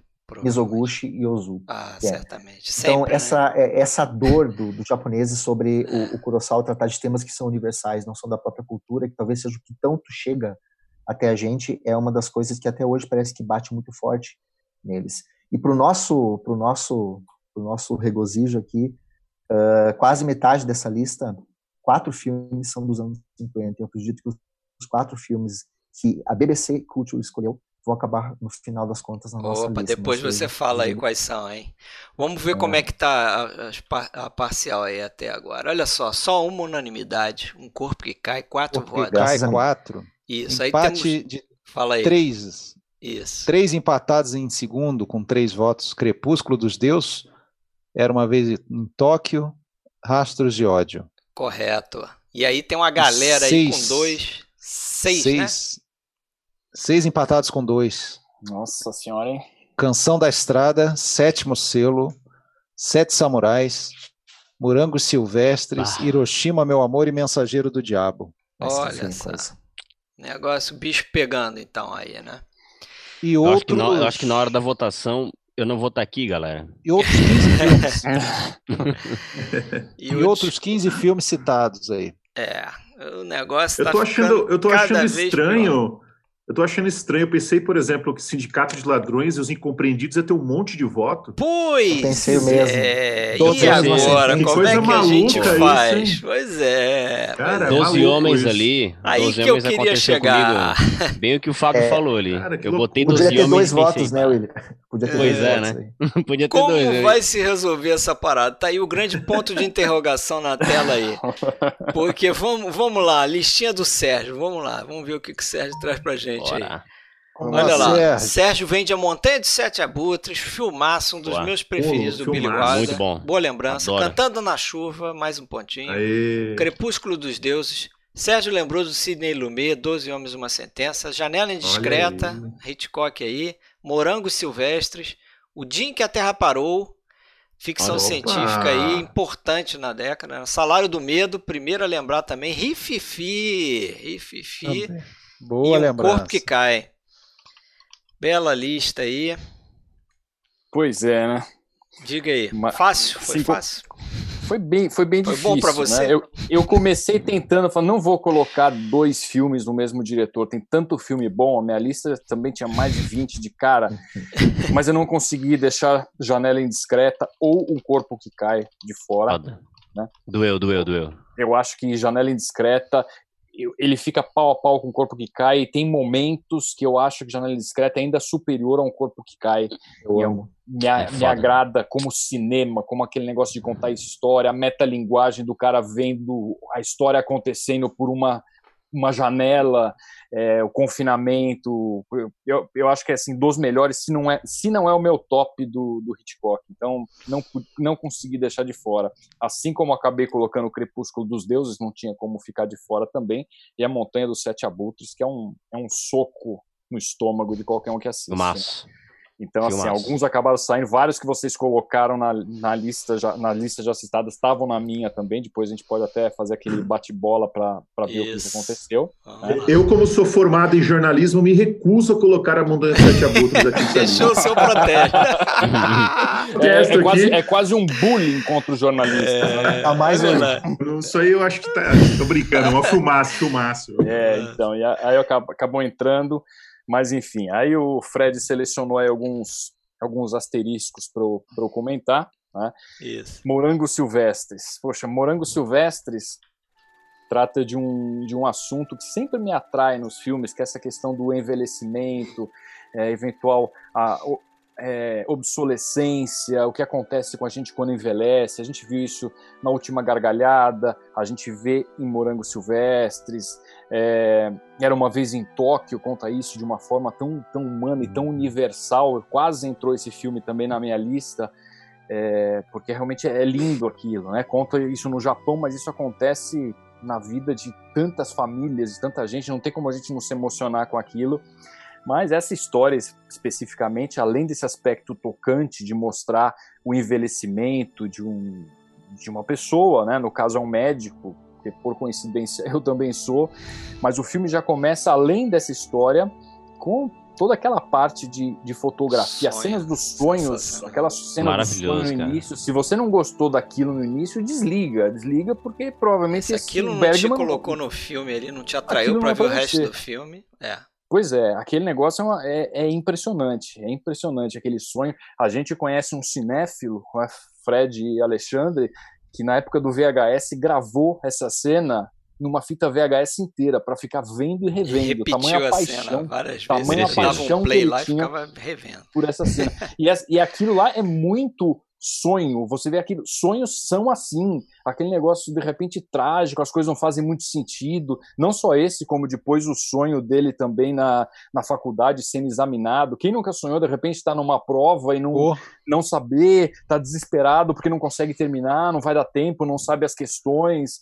É, como ele retrata de uma forma bonita isso e aquela reflexão sobre a vida, né? Quando a gente vai chegando no final da vida, como será que a gente vai estar quase perto dos 80 anos? O que, que serão os nossos morangos silvestres? Sim. É, sempre e fico o... pensando nisso. Né? Ô Sérgio, se tu me permite Sim. fazer um comentário. Lógico, eu, lógico. Eu acho engraçado, esse é um filme que antecede é, o sétimo selo. Às vezes frequentemente tu pega enciclopédia sobre cinema e uhum. os caras são tentam, né, críticos tentam botar um pouco de ordem na casa. Na década de 50, Bergman falou mais de Deus, na década de 60 mais do relacionamento, nos anos 70 foi a coisa mais psicanalítica. Uhum. Isso não é verdade de fato, né? É engraçado porque eu vejo sempre os temas nos filmes do Bergman como uma espécie de aspiral mesmo. Se ele é, falou, se ele questionou Deus em um sétimo selo, isso já aconteceu em Morangos Silvestres, já aconteceu é. em Juventude, mas num outro nível, né? Então, quando ele uhum. vai fazer o sétimo selo, ela tá em outro nível também. Eu vejo sempre esses temas na filmografia dele como uma espécie de aspirar. Dele, né? Exatamente, Porque cara. isso vai voltar. que incomoda ele, que fica na cabeça dele, que ele Exatamente, cara. ele tá, tá, tá, tá mudando a reflexão dele, tá evoluindo, se é Sim, tá evoluindo certa, aquilo, né? cara. É, ou, ou como tu falou, ampliando realmente, né? É, eu, eu, acho, acho Morangos Silvestres mais completo como cinema do que o Sétimo Selo, apesar de amar os dois, mas eu sou apaixonado. Eu, eu, é, eu acabei optando por colocar um só e, e tinha que Eu botei os dois, né? É, então, é, dá, dá para entender, né? De repente é o que eu fiz com, com Hitchcock também. Não consegui Sim. escolher um, acabei, acabei colocando os dois. Mas enfim, eu acho que é um filme incontestável, talvez para quem não tenha visto Bergman ainda, ou tenha visto um ou outro, acho um filme mais difícil. Esse é o filme mais fácil de assistir, né?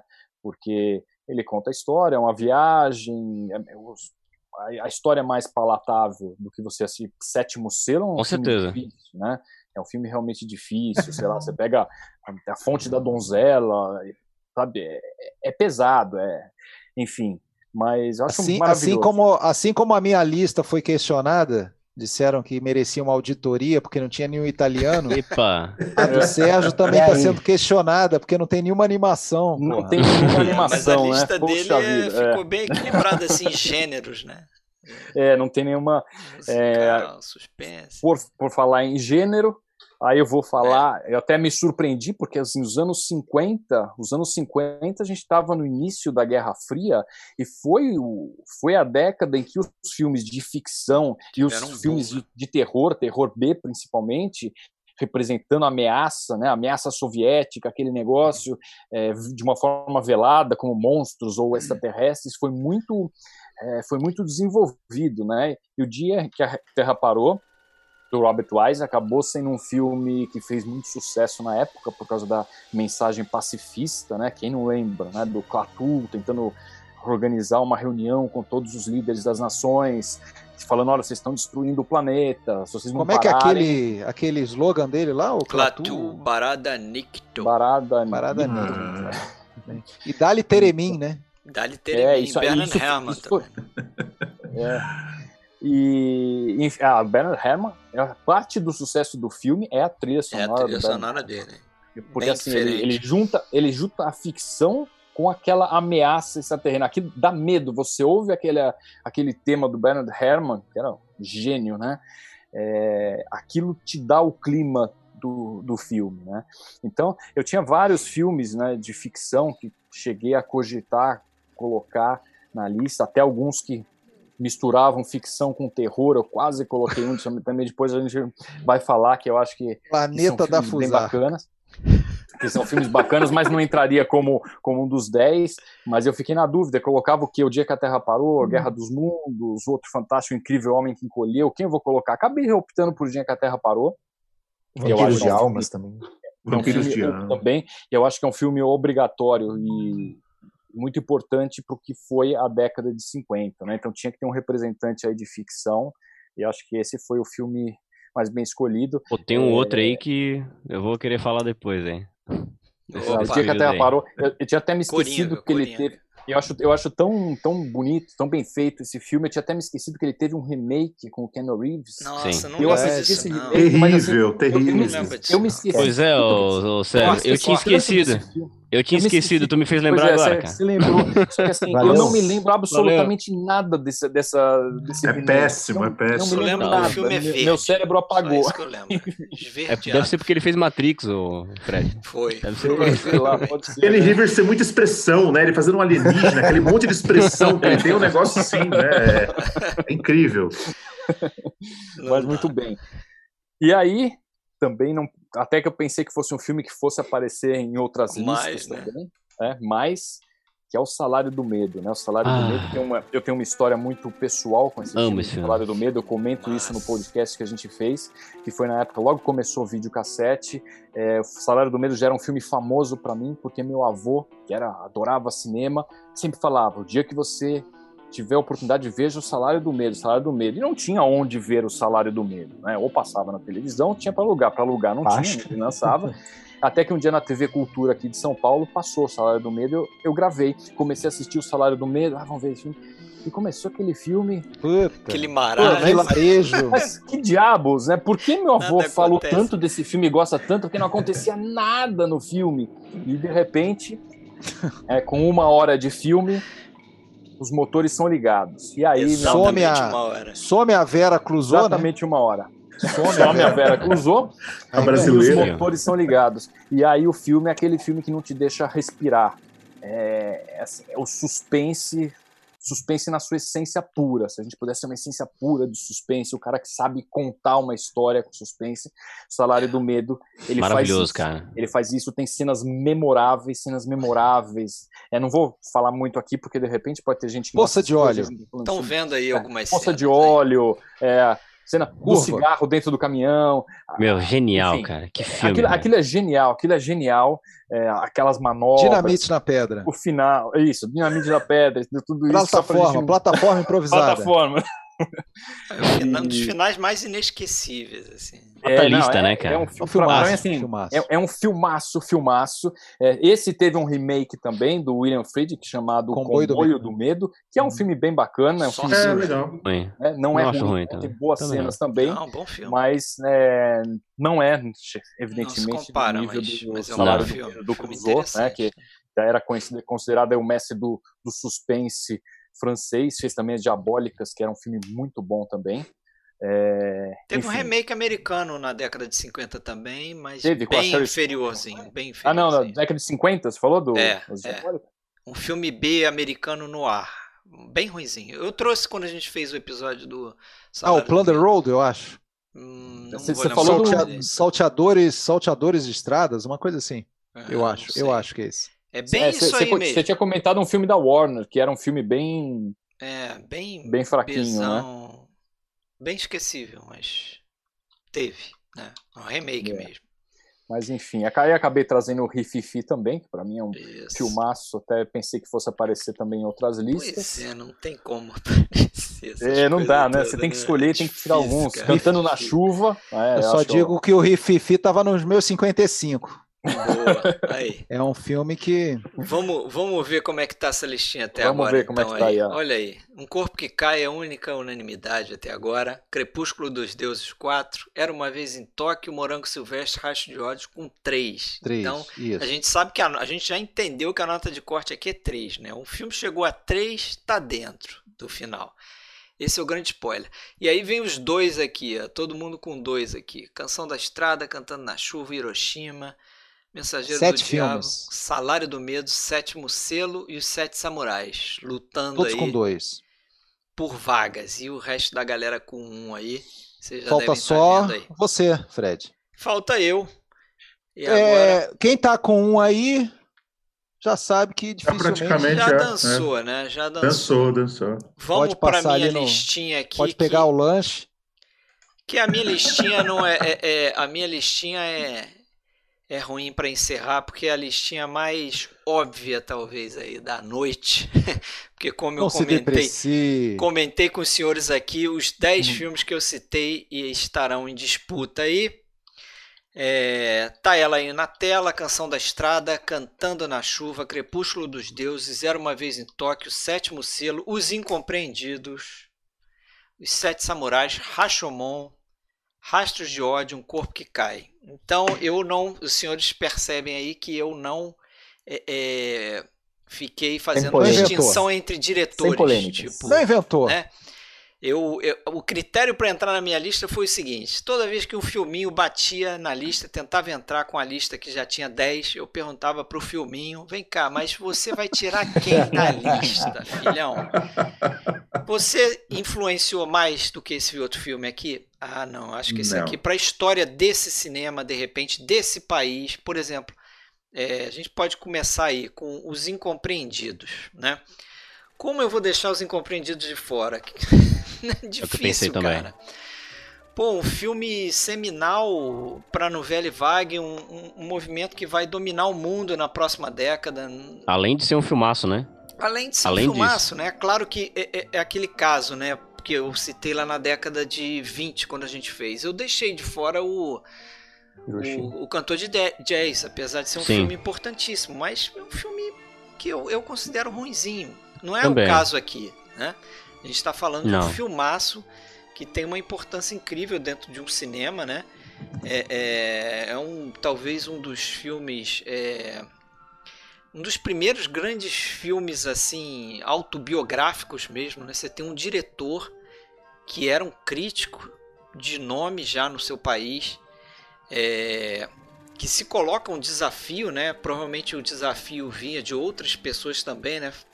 Naquele sentido de, pô, Tá bom, tu só fala, você é crítico, quero ver você ir lá e fazer. Aí o Sim. cara vem com o primeiro filme dele, é Os Incompreendidos, que é um, é um, filme fantástico, né? Ele vai beber aí na fonte do Jean Vigo no Zero de Conduta. É, e vai fazer um filme, acho que impressionante ali. Ele brinca com câmera na mão, quando não era moda fazer isso, né? E traz ali uma série de coisas que depois vão ser levadas é, no cinema da década de 60, principalmente na novela Vague. E é um filme aí do final da década, né? 59 ali, já quase década de 60. Então resolvi trazê-lo que eu acho fundamental. Outro filme que eu considero fundamental nessa década, o Fábio já falou um pouquinho, o Rashomon, que para mim também não tinha como deixar de fora. Eu também quase fiquei nessa de, pô, já botei Sete Samurais. Não, já botei um do Kurosawa, vou botar outro. Não, mas como é que eu vou deixar de fora o Rashomon, cara? Se o Rashomon é a porta de entrada para, entre outros filmes, os Sete Samurais, Era Uma Vez em Tóquio, Contos da Lua Vaga, todos esses filmes é, é, orientais que vieram na esteira do Rashomon, porque, é, incrivelmente, né, uma dessas... É, não sei se coincidência a palavra certa, mas como é que esse filme chegou no Ocidente? Essa história é, é incrível, né? Que foi através de um professor, olha aí, o pessoal reclamando de italiano, um professor italiano é, é, de língua estrangeira que indica esse filme para os organizadores do Festival de Veneza que estavam buscando um filme japonês para levar para a mostra. Então ele vai lá e fala: Ó, vocês já viram esse filme aqui? Chama-se Rashomon lá do Japão, desse carinha aí, Akira Kurosawa. Esse filme chega no Festival de Veneza. O pessoal do Japão não sabe que esse filme está sendo exibido no Festival de Veneza. Ele ganha o Festival de Veneza e quando Kurosawa está fazendo o seu próximo filme, a esposa dele liga para ele no set de filmagem e fala: Você sabia que você ganhou um prêmio na Itália? Festival de Veneza, você ganhou com o Rashomon e tal. E, e, é um filme que, como o Fábio falou, ele não só é importante por conta dessa questão de, de, de, de ser um filme que, que, como foi um pouco Cidadão Kane, né? Que ele mostra, só que o Cidadão Kane ele mostra é, é, o perfil de um personagem visto por outros personagens, né? Então você vai montando a, a, a o Kane como as pessoas veem o Kane, na verdade. Você vai montando aquela imagem do Kane na sua cabeça a partir da, do relato dos outros. Aqui ele faz uma coisa semelhante, mas um tanto diferente, que é em cima de um único evento, ele, ele constrói o, o, algo que você não consegue definir como verdade. Né? O que, que é verdade no fim das contas? Né? Esse acho que é o grande, o grande lance do filme, que é algo que até é, supera a história do filme mesmo, que está dentro da, do filme, que é quem matou aquele sujeito na, na, naquela floresta. Né? Quem viu o filme vai entender o que eu estou falando. Eu não vou entrar muito em sinopse do filme. Mas então acho um filme incrível só por isso. E por, por isso tudo dele, dele ter trazido o, o, os olhos do Ocidente para o Oriente e tudo que veio depois, né? Eu acho que esse filme não pode ficar de fora. Mas aí vamos para o terceiro filme que eu coloquei aqui para eu trazer aqui com o um videozinho aqui do Fábio. É, Cantando na Chuva, Singing in the Rain. É, esse é daqueles filmes que realmente também fazem parte da minha da minha história como como cinéfilo, né? Vendo esse filme na, nas madrugadas da Globo aí, isso era reprisado a dar com rodo. Muito bom, eu também vi e, na Globo. né, dublado, e a gente encarava esse troço dublado e não tava nem aí. e era sensacional Todo Réveillon, né? naquela época. Oi? Todo Réveillon dava meia-noite eles colocavam cantando hum. na chuva. Eles colocavam de madrugada. na chuva. Eu, na madrugada. Eu acho Passava filme, direto de madrugada, sim. É, é, é eu não sou fã do gênero musical, tá? Mas já vi os, os principais filmes, mas esse filme para mim é um dos meus preferidos mesmo. É, é um filme curioso ali dentro do entre os musicais do de Hollywood, né? Porque ele é um filme que só tem, se eu não me engano, duas músicas originais, né? Na verdade, ele é uma grande homenagem aos musicais da MGM. É, e acho importante estar nessa lista dos 10 essenciais, porque a década de 50 é a década também onde o musical foi muito forte, né? Principalmente com É um puta visual, da, né? Das cores, né? É um puta visual, isso aí. É um visual. E, e ele, na verdade, é quem está mais por trás dele é um cara chamado Arthur Freed, que era um grande nome por trás dos musicais da MGM, né? Você tinha lá a Arthur Freed Unit dentro da MGM. Esse, esse cara, para você ter uma ideia, ele está por trás do primeiro musical americano, que é o Melodia da Broadway, da década de 20. E ele constrói esse filme a partir de grandes canções que ele e um cara chamado Nation Brown é, compuseram é, no passado e esse cara vai lá e diz assim, ó, pega essas músicas e vamos fazer um filme com base nessas músicas. Né? Cantando na Chuva não é uma música original, já tinha aparecido em outros musicais da MGM. O, acho que o Make and Laugh, se eu não me engano, também não é. Então, assim, os principais números não são originais mas ele faz um filme incrível que ainda brinda a gente como cinéfilo, né?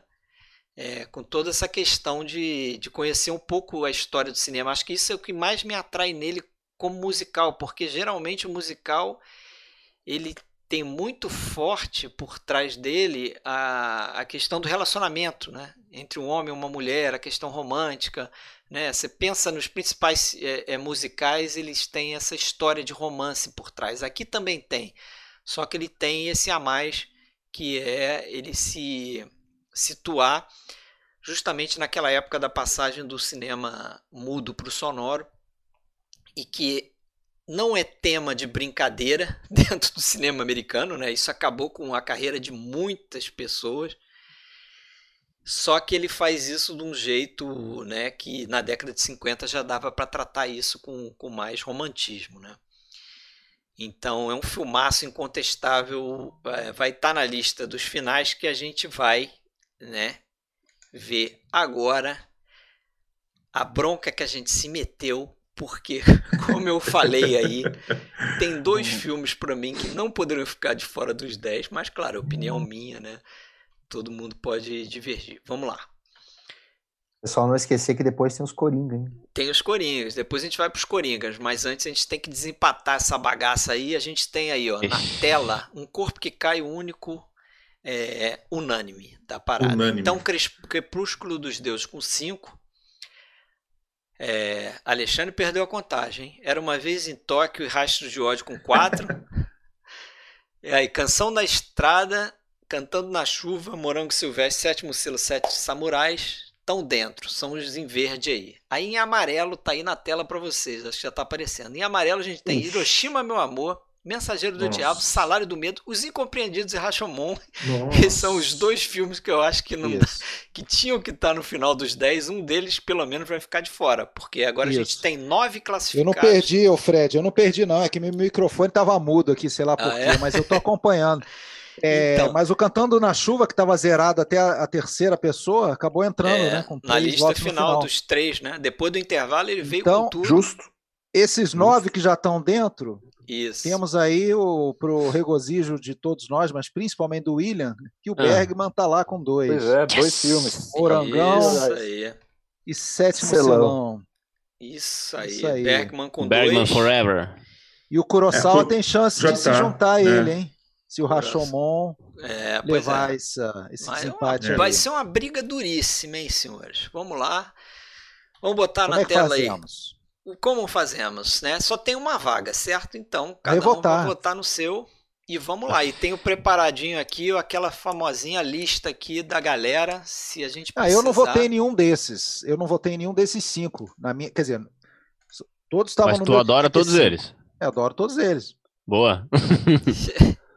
Então, Mas eu vou fazer diferença agora. Vamos lá, começa com você, já que foi a ordem, vai lá, manda ver, Alexandre. Eu? Ai Isso. meu Deus, calma, mas eu tenho que pensar. Tá aí na tela aí, ó, Hiroshima, meu amor, mensageiro do diabo. eu tô vendo, eu tô vendo. Eu tô vendo. Você tem aqui. o que aí? Você tem três franceses, um japonês e um americano, hein? Francês ah. ficou ali, né? Vai, vai pegar um calmante, William? Calma. Dá um pouquinho pegar... de tempo aí pra pensar. Eu vou pegar mais uma dose.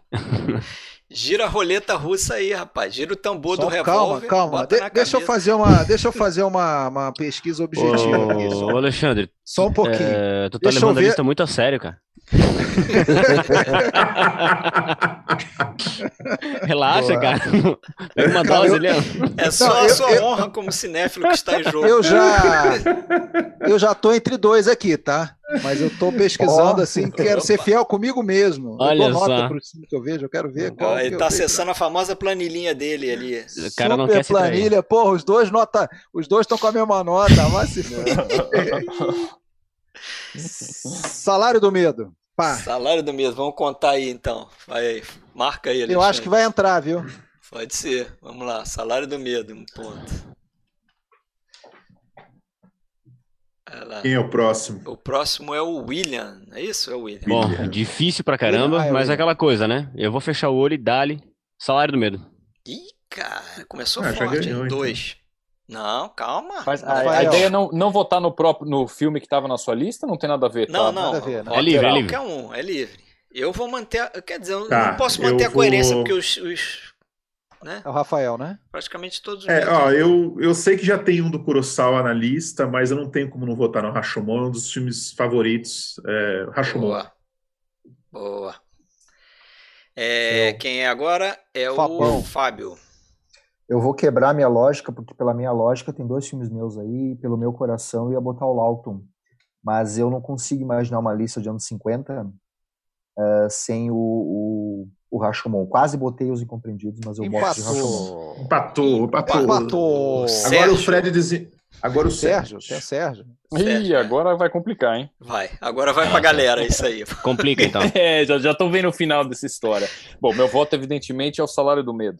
Ah. ah, olha lá, eu sabia. E qual, qual, qual, que vocês acham que é o meu Você vai botar o Rashomon, é o... Qual que vocês acham que é o meu voto? Eu vou de Rashomon, cara. Empatou tudo. Vocês me colocaram entre Rashomon e os Incompreendidos, que são os filmes da minha lista. Mas eu vou Precisava de Rashomon disso? porque, porque a próxima década é a década Precisava da Velha Vague. Então, Precisava. Vamos publicar aí pra galera aí, então. A galera aquela imagenzinha lá do, Abre aquela imagenzinha do lutador de boxe lá, é bem o que tá acontecendo agora. Vamos lá, vamos lá. Vamos lá. Mas vamos... a gente não briga entre nós, né? Na não. verdade, a gente está brigando com os filmes, com as escolhas. Isso. Atenção, rapaziada. E... Salário e Rashomon? Meninada, vai aparecer aí, ó. Aí embaixo. Cadê? Link? O link para vocês votarem. Vai ter o link? O público vota? O público vota, empatado, hein? A, a, Agora, a gente vota também? Não é no comentário aqui, não, hein? É lá no. Mas eu fiz cagada aí, pera aí. Porque eu botei. É... Eu devia ter deixado entre os dois, certo? Salário de medo, medo e Rashomon. Deixa eu mudar isso aqui, senão a galera vai detonar a gente aqui. Senão salário. vai ter gente votando em Aventura na África. É. é... Save over, é... vamos lá. E é pra gente Podem votar, votar também, hein? não? Não. Não. o Rashomon e o Compreendidos era aqueles filmes que eu pensei assim. E não pode botar o filho para votar. Não vou colocar. Pô, eu coloquei esse filme, cara. Vou, eu troquei, vou publicar o link aqui embaixo também, ó, senhores. Vou publicar o link do resultado, em quem quiser acompanhar aí. Um minuto para votar? Olha aí, aí, tem o link do resultado. Tá rolando aí o resultado. Enquanto votam, vamos fazer o nosso. Rashomon tá ganhando por Coringas enquanto. Ou, ou deixa o Coringa para depois? Não, não, não vamos mandar Coringa. Vamos lá, quer mandar Coringa? Se bem que não. melhor não, melhor não, porque senão é, a gente vai é. ter que publicar aqui o, a lista final. Eu vou ter que editar a lista final, né? Quem sabe faz ao vivo. Olha aí. Já vou então começar então, vamos a editar lá, aqui.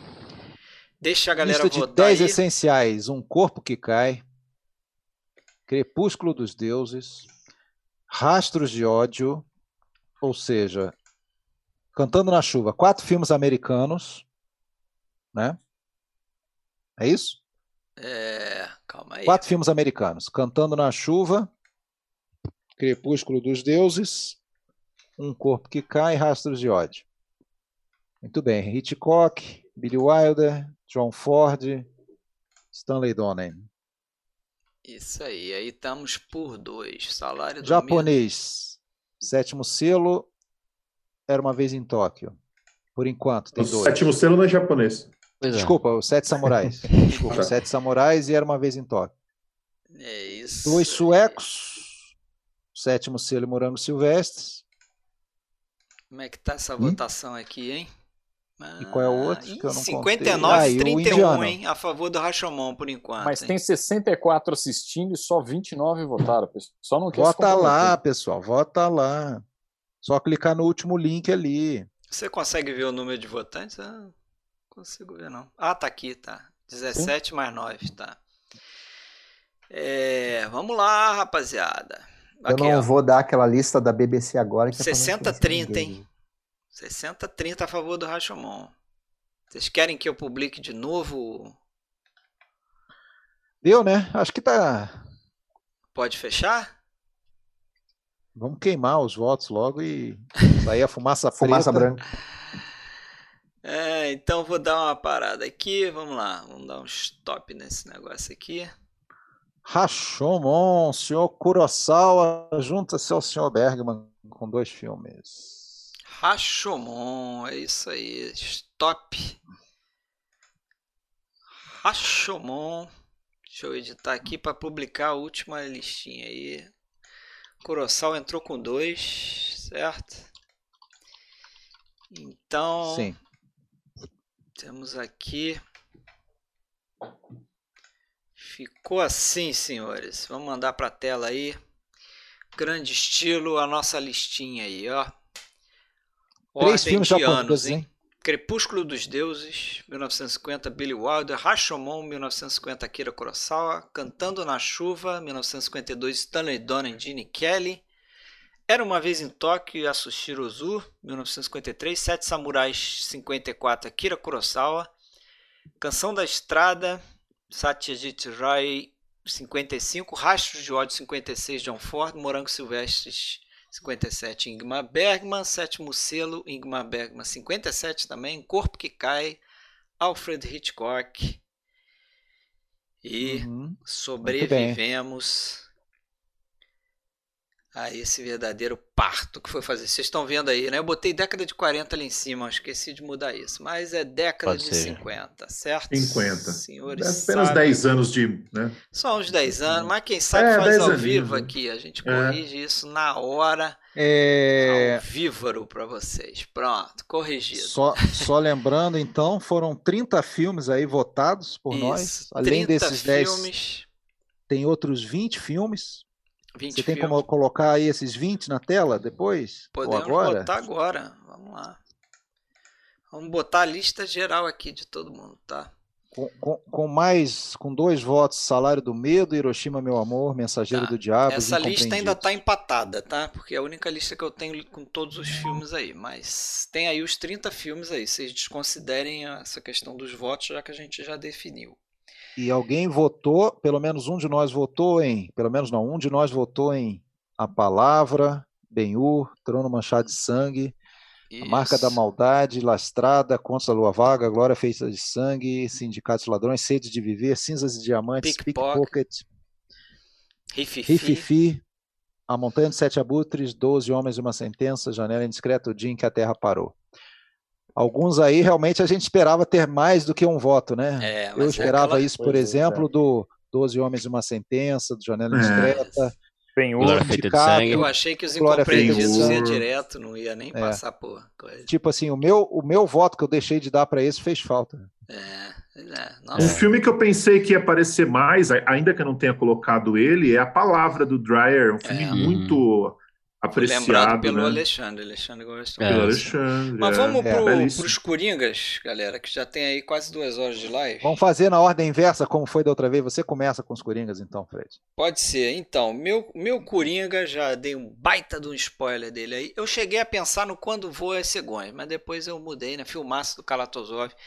Mas depois eu pensei num talvez mais esquecido ainda, que é o Guerra e Humanidade, da trilogia do Masaki Kobayashi. Porra. Eu acho uma trilogia fenomenal. É, talvez seja desses filmes épicos, dos mais esquecidos, assim, desses grandes épicos. É, ninguém lembra dessa trilogia. É verdade. Eu mesmo, é verdade. como cinéfilo, fui descobrir muito tarde, né? Depois que passei pelo Araquiri, pelo Rebelião, outro filme do Kobayashi é também. É um portento, né? São três filmes que dá 10 horas de. É, a de coisa é cinema. longa, né? Só que é, é fantástico. Assim, um filme anti-guerra, quem viu, né, corre atrás. E essa é a trilogia, então, é a que começa nos trilogia. anos 50 e Isso, acaba em 59. 60, Acaba em 61, se eu não me engano. 61. É, acho que são dois Do filmes. Masaki 59. Kobayashi. Isso. E, mas Muito bem lembrado. vamos lá. Quem seria o, agora? O Sérgio, né? Pra falar o que? Os Coringas? É, fala um Coringa aí, pelo menos aí. Vamos- eu, tinha, eu tinha um filme que, na realidade, as pessoas se lembram um pouco dele, mas ele foi muito influente, só que o filhote dele é muito mais lembrado e ficou muito mais famoso do que ele mesmo, que é também no gênero de ficção, que é o Planeta Proibido, que é considerado o avô de Star Trek. Quando você começa a assistir, você descobre que toda aquela coisa de teletransporte, que é tão ali. mostrado na Enterprise, vem ali, já estava ali. O Roborob fez muito sucesso na época, e mais do que isso, não só essa questão, digamos, é, de forma, de temas, né?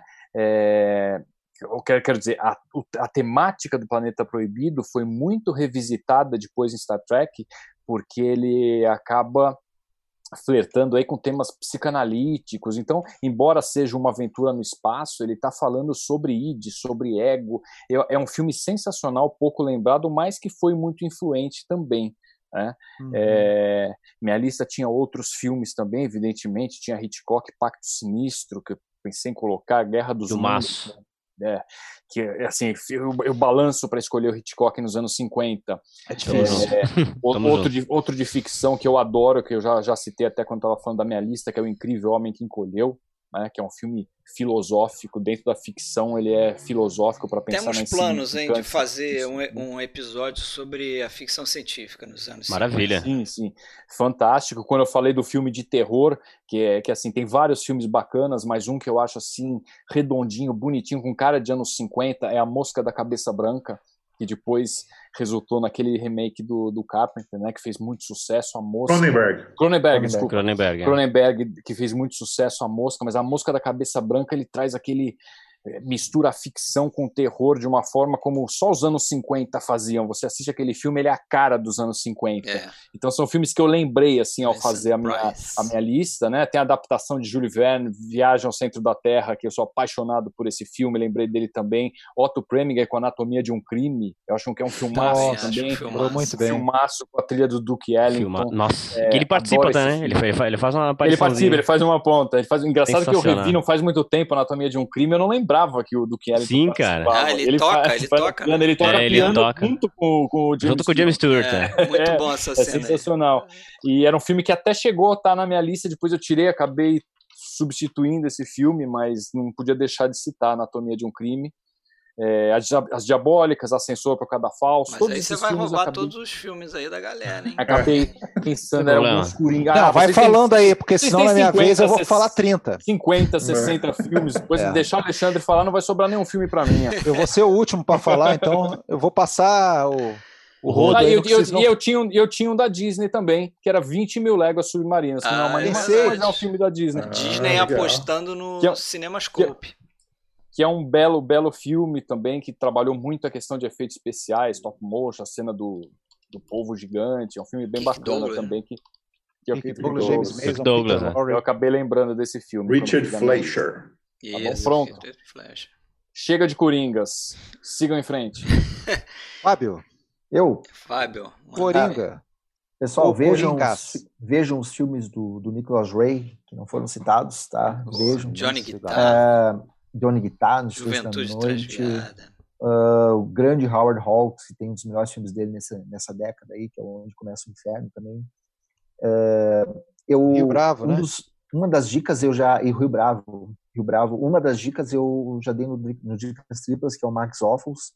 Né, é o Desejos Proibidos, o Prazer, a grande década dele. É. Mas o que eu vou deixar para vocês aí é o Douglas Sirk, que o, o, é a grande década do Douglas Sirk, né, imitação da vida, palavras ao vento, mas o, o meu filme Cada favorito filmaço. dele é o Tudo que o Céu Permite, né, que é um, é um romance que ele, ele para mim é temporal, ele usa demais e muito bem a fotografia, as coisas da fotografia, ele vai influenciar muito o filme do Todd Haynes, chamado Longe do Paraíso, que também é um filmaço, né, são dois filmes que conversam muito bem entre eles, e quem gosta de um, de um romance, quem gosta uma história bem contada, precisa ver o, o Tudo que o Céu Permite, que também estava quase ali entrando, mas aí é, é, aquela escolha de Sofia que o Fred falou, o quanto esse filme impacta na história do cinema, o quanto não impacta. Ele o Fábio, Oi. Tem também a questão do filme do Fassbinder, né? O Medo Consome a Alma, que também, também. é uma é baseado também no, no Cirque, né? Também. Que é São filmes à frente também. do tempo deles, né? São Exatamente. na questão racial, na questão social. Faremos é. um é, dia, hein? Também, um podcast oh, sobre belíssimo. Douglas Sirk, o senhor será convidado, certamente. Opa. Quem sabe mais. E aí, quem, quem é? Eu, eu sou. É, eu não, agora não sei. É agora. É o William. É o Rafael. É o William? Ah, não, é o Rafa... não, é, eu, Rafael, Rafael, Rafael, Rafael. Rafael, Rafael. Ah, isso, isso. Depois o William, depois é... Também queria.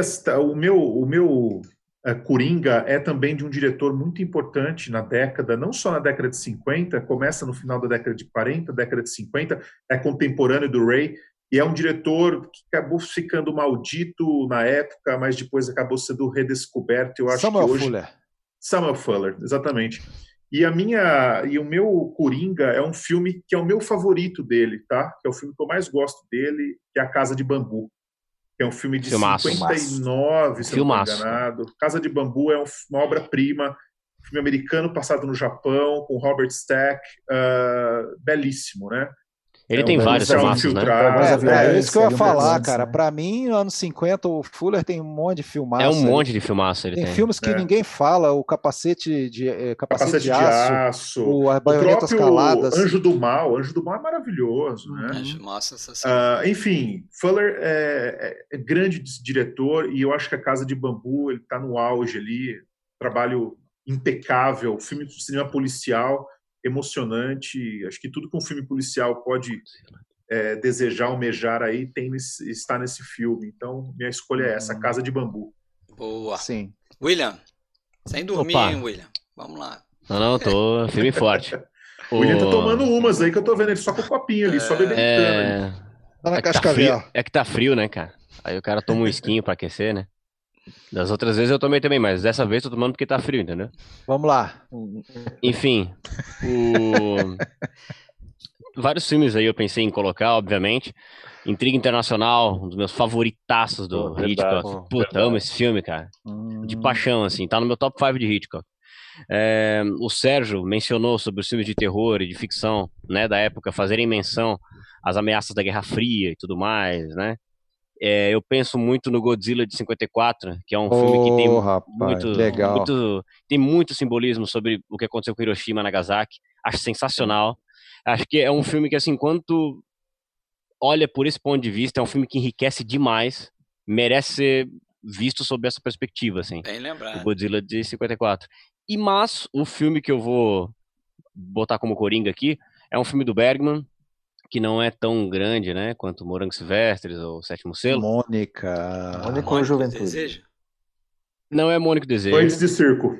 Rosto. Não é, não é Noite de Circo também. O Mas rosto. É, um, é o nono filme do Bergman, que aí ele passa a assinar é, roteiro e direção, e é o primeiro grande salto na carreira dele, que é Juventude, né? Juventude, mas falaram aí. Juventude. É, que é um dos, é um dos é, uma das grandes reviravoltas aí na carreira dele. Acho que ali ele passa a ser o Bergman por assinatura mesmo. Os primeiros... Adoro esse filme também, cara. Maravilhoso, cara. Muito e os primeiros, bom. como é que eu vou dizer? Os primeiros sinais dessa Fica tapeçaria bergmaniana dele. Né?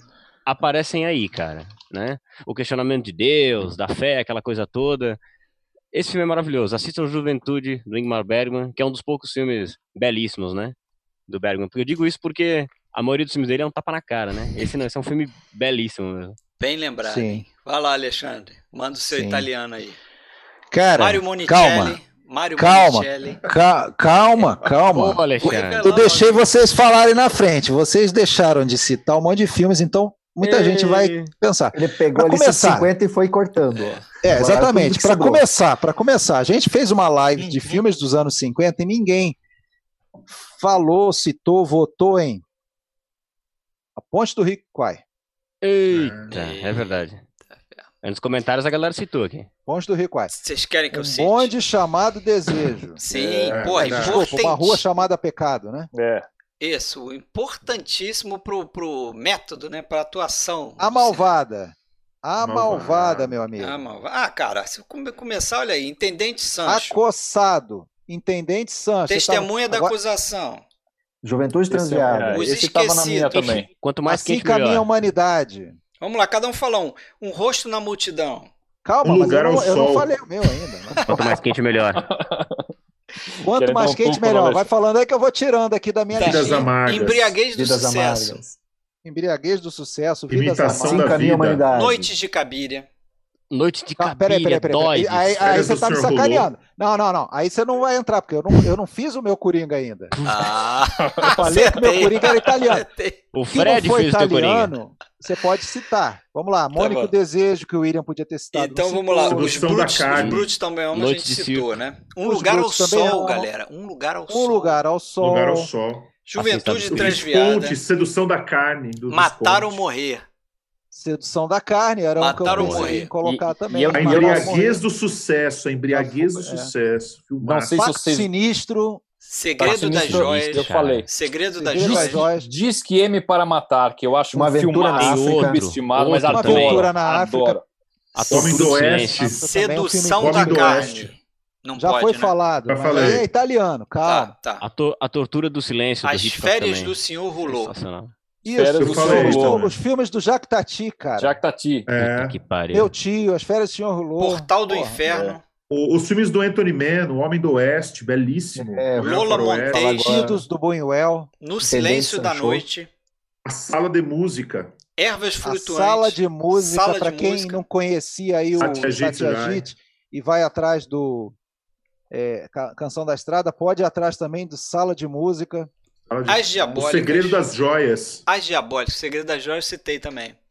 Citou? Já tinha, Mortalmente já Perigosa, Gun Crazy. Mortalmente Perigosa. Férias volta de Amor. Pra... Volta aqui rapidinho. Eu já tinha citado lá. Antes crucificados. Do, do Quiet Man, né? Fala agora todos os italianos aí. Já tinha citado viver, né? depois né? do Vendaval. Viver, viver. só para completar os japoneses importantes. Viver, viver cara. O próprio Fortaleza Escondido é um filme que eu gosto muito, é o filme para mim assim mais divertido do Kurosawa no sentido lindo de, filme, cara. De ação. Condenado à Vida morte de Oaru. Oaru. Roberto Pressão. É. A vida de Mataram morrer, falamos? Mataram falei, morrer. eu falei. Alô? Quando voa a cegonha, você citou também, né, Fred? Isso. E tem mais um filme que ninguém comenta japonês que eu acho muito interessante do Kinoshita, que é o 24 Olhos. Eu não sei se tem esse título esse eu não exatamente. Vi. Mas é isso mesmo, é, 24 Olhos. É. Agora, italiano, ah. que vai ser realmente o meu o meu Coringão. Coringão. Poderia ser Humberto D, mas não vai ser Humberto D. Poderia ser Ivitelone. Eu sei qual vai ser. Boas Vidas, mas não vai ser. O La Estrada, o William já citou. É Noite de Cabira, cara. Porque tinha Maravilhoso. Noite de eu achei que ia ser Os Eternos Desconhecidos. É, também esse ser, poderia também. ser Mário Monicelli, Os Eternos Desconhecidos. Filmaço também. Mas eu vou de Noite de Cabiria, um dos filmes mais importantes do Fellini pré E ficou de Vita. fora, isso aí. E é um filmaço. Que beleza. E por hein? favor, não falem mais que eu não votei no italiano. Já citamos não, todos, hein? Certamente Citamos 100 filmes aqui. Citamos então. 100 é, cara, filmes dos 10. 80 filmes aqui foram citados, cara. É isso aí. Galera, então, rapidinho, fatos importantes da década de 50, porque também década de 50 é recheado de fatos importantes. Listei alguns aqui, vocês me ajudem a complementar. Manto Sagrado. Ninguém citou o Manto Sagrado, mas por que, que eu estou falando Manto Sagrado? O Manto Sagrado foi o primeiro filme é, em Cinemascope. Cinemascope. Né, mudando aí o padrão, o padrão da Fox Cinemascope. Outros vieram a seguir, Vista Vision, Cinerama, né, e tudo no sentido do cinema competir com a televisão, porque a televisão está chegando forte, tirando a galera da, da, da, sala de cinema. O pessoal preferia ficar em casa, então eles começaram a botar formatos maiores, né, coisas que você só conseguia no cinema. Cinema de ficção científica, a gente já citou aí quando o Sérgio falou no Dia que a Terra Parou, né, outros filmes também, né? É, tem muita experiência com 3D nessa época também, né, para também competir com a televisão. A Hammer, inglesa, começa a lançar seus filminhos lá também, vai marcar a época aí, né, os filmes de terror da Hammer. Depois continua na, na década de 60. É, o método, né? A, a escola lá do, do Actors Studio, é, você tem, você já, já citou aí a Rua, Rua Chamada Pecado, né? Um filme importantíssimo por causa da figura do Marlon Brando ali. É, o trabalho do Lee Strasberg. Você tem o James o Dean, né? Pode James Dean também, né? Um Fez fenômeno. os principais, os três não, não, filmes dele. Nessa né? lista de fenômenos dos anos Isso, 50. Juventude Transviada, Assim com a Minha Humanidade, né?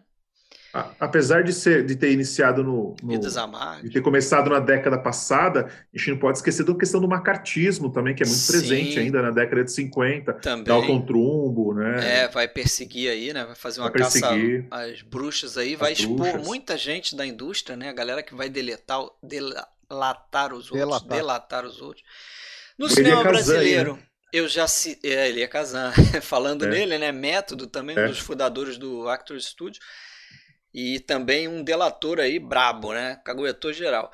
É, é, o cinema brasileiro Rio 40 Graus, já citei aqui, o filme do Nelson Pereira dos Santos, os precursores do cinema brasileiro, do cinema novo brasileiro.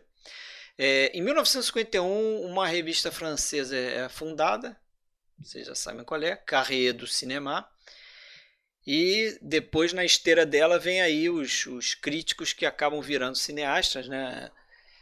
O próprio Truffaut, mas tem o Chabrol, Godard, Jacques Rivet, e tem críticos importantes ali da época, né? fundadores da revista, inclusive, como André Bazin e a Teoria do Autor. O Japão vem rasgando também, né? com, com Rashomon e depois o, os filmes que vêm a seguir, né? o Japão do pós-guerra, surgindo forte no cinema mundial acaba virando moda, né, no lugar do, do neorrealismo italiano, que era uma modinha ali, o pessoal seguiu os filmes do neorrealismo, depois eles meio que substituem pelos filmes japoneses na década de 50. Então, é uma década importantíssima o para Fred, o cinema. Falar. Posso complementar um, um acontecimento também importante Fala. que acho que caminha junto com um dos saltos que o cinema deu nessa época, que foi o advento do rock and roll, né, cara? Muito né? bem, isso. E aliás, Elvis Presley, é, né? Exatamente. Além da criação da Telecaster e da Stratocaster, foi um, foi um, foi um movimento que acabou influenciando filmes como Juventude Transviada, é, Sementes da Violência. Todo contexto cultural, sociológico. Exatamente.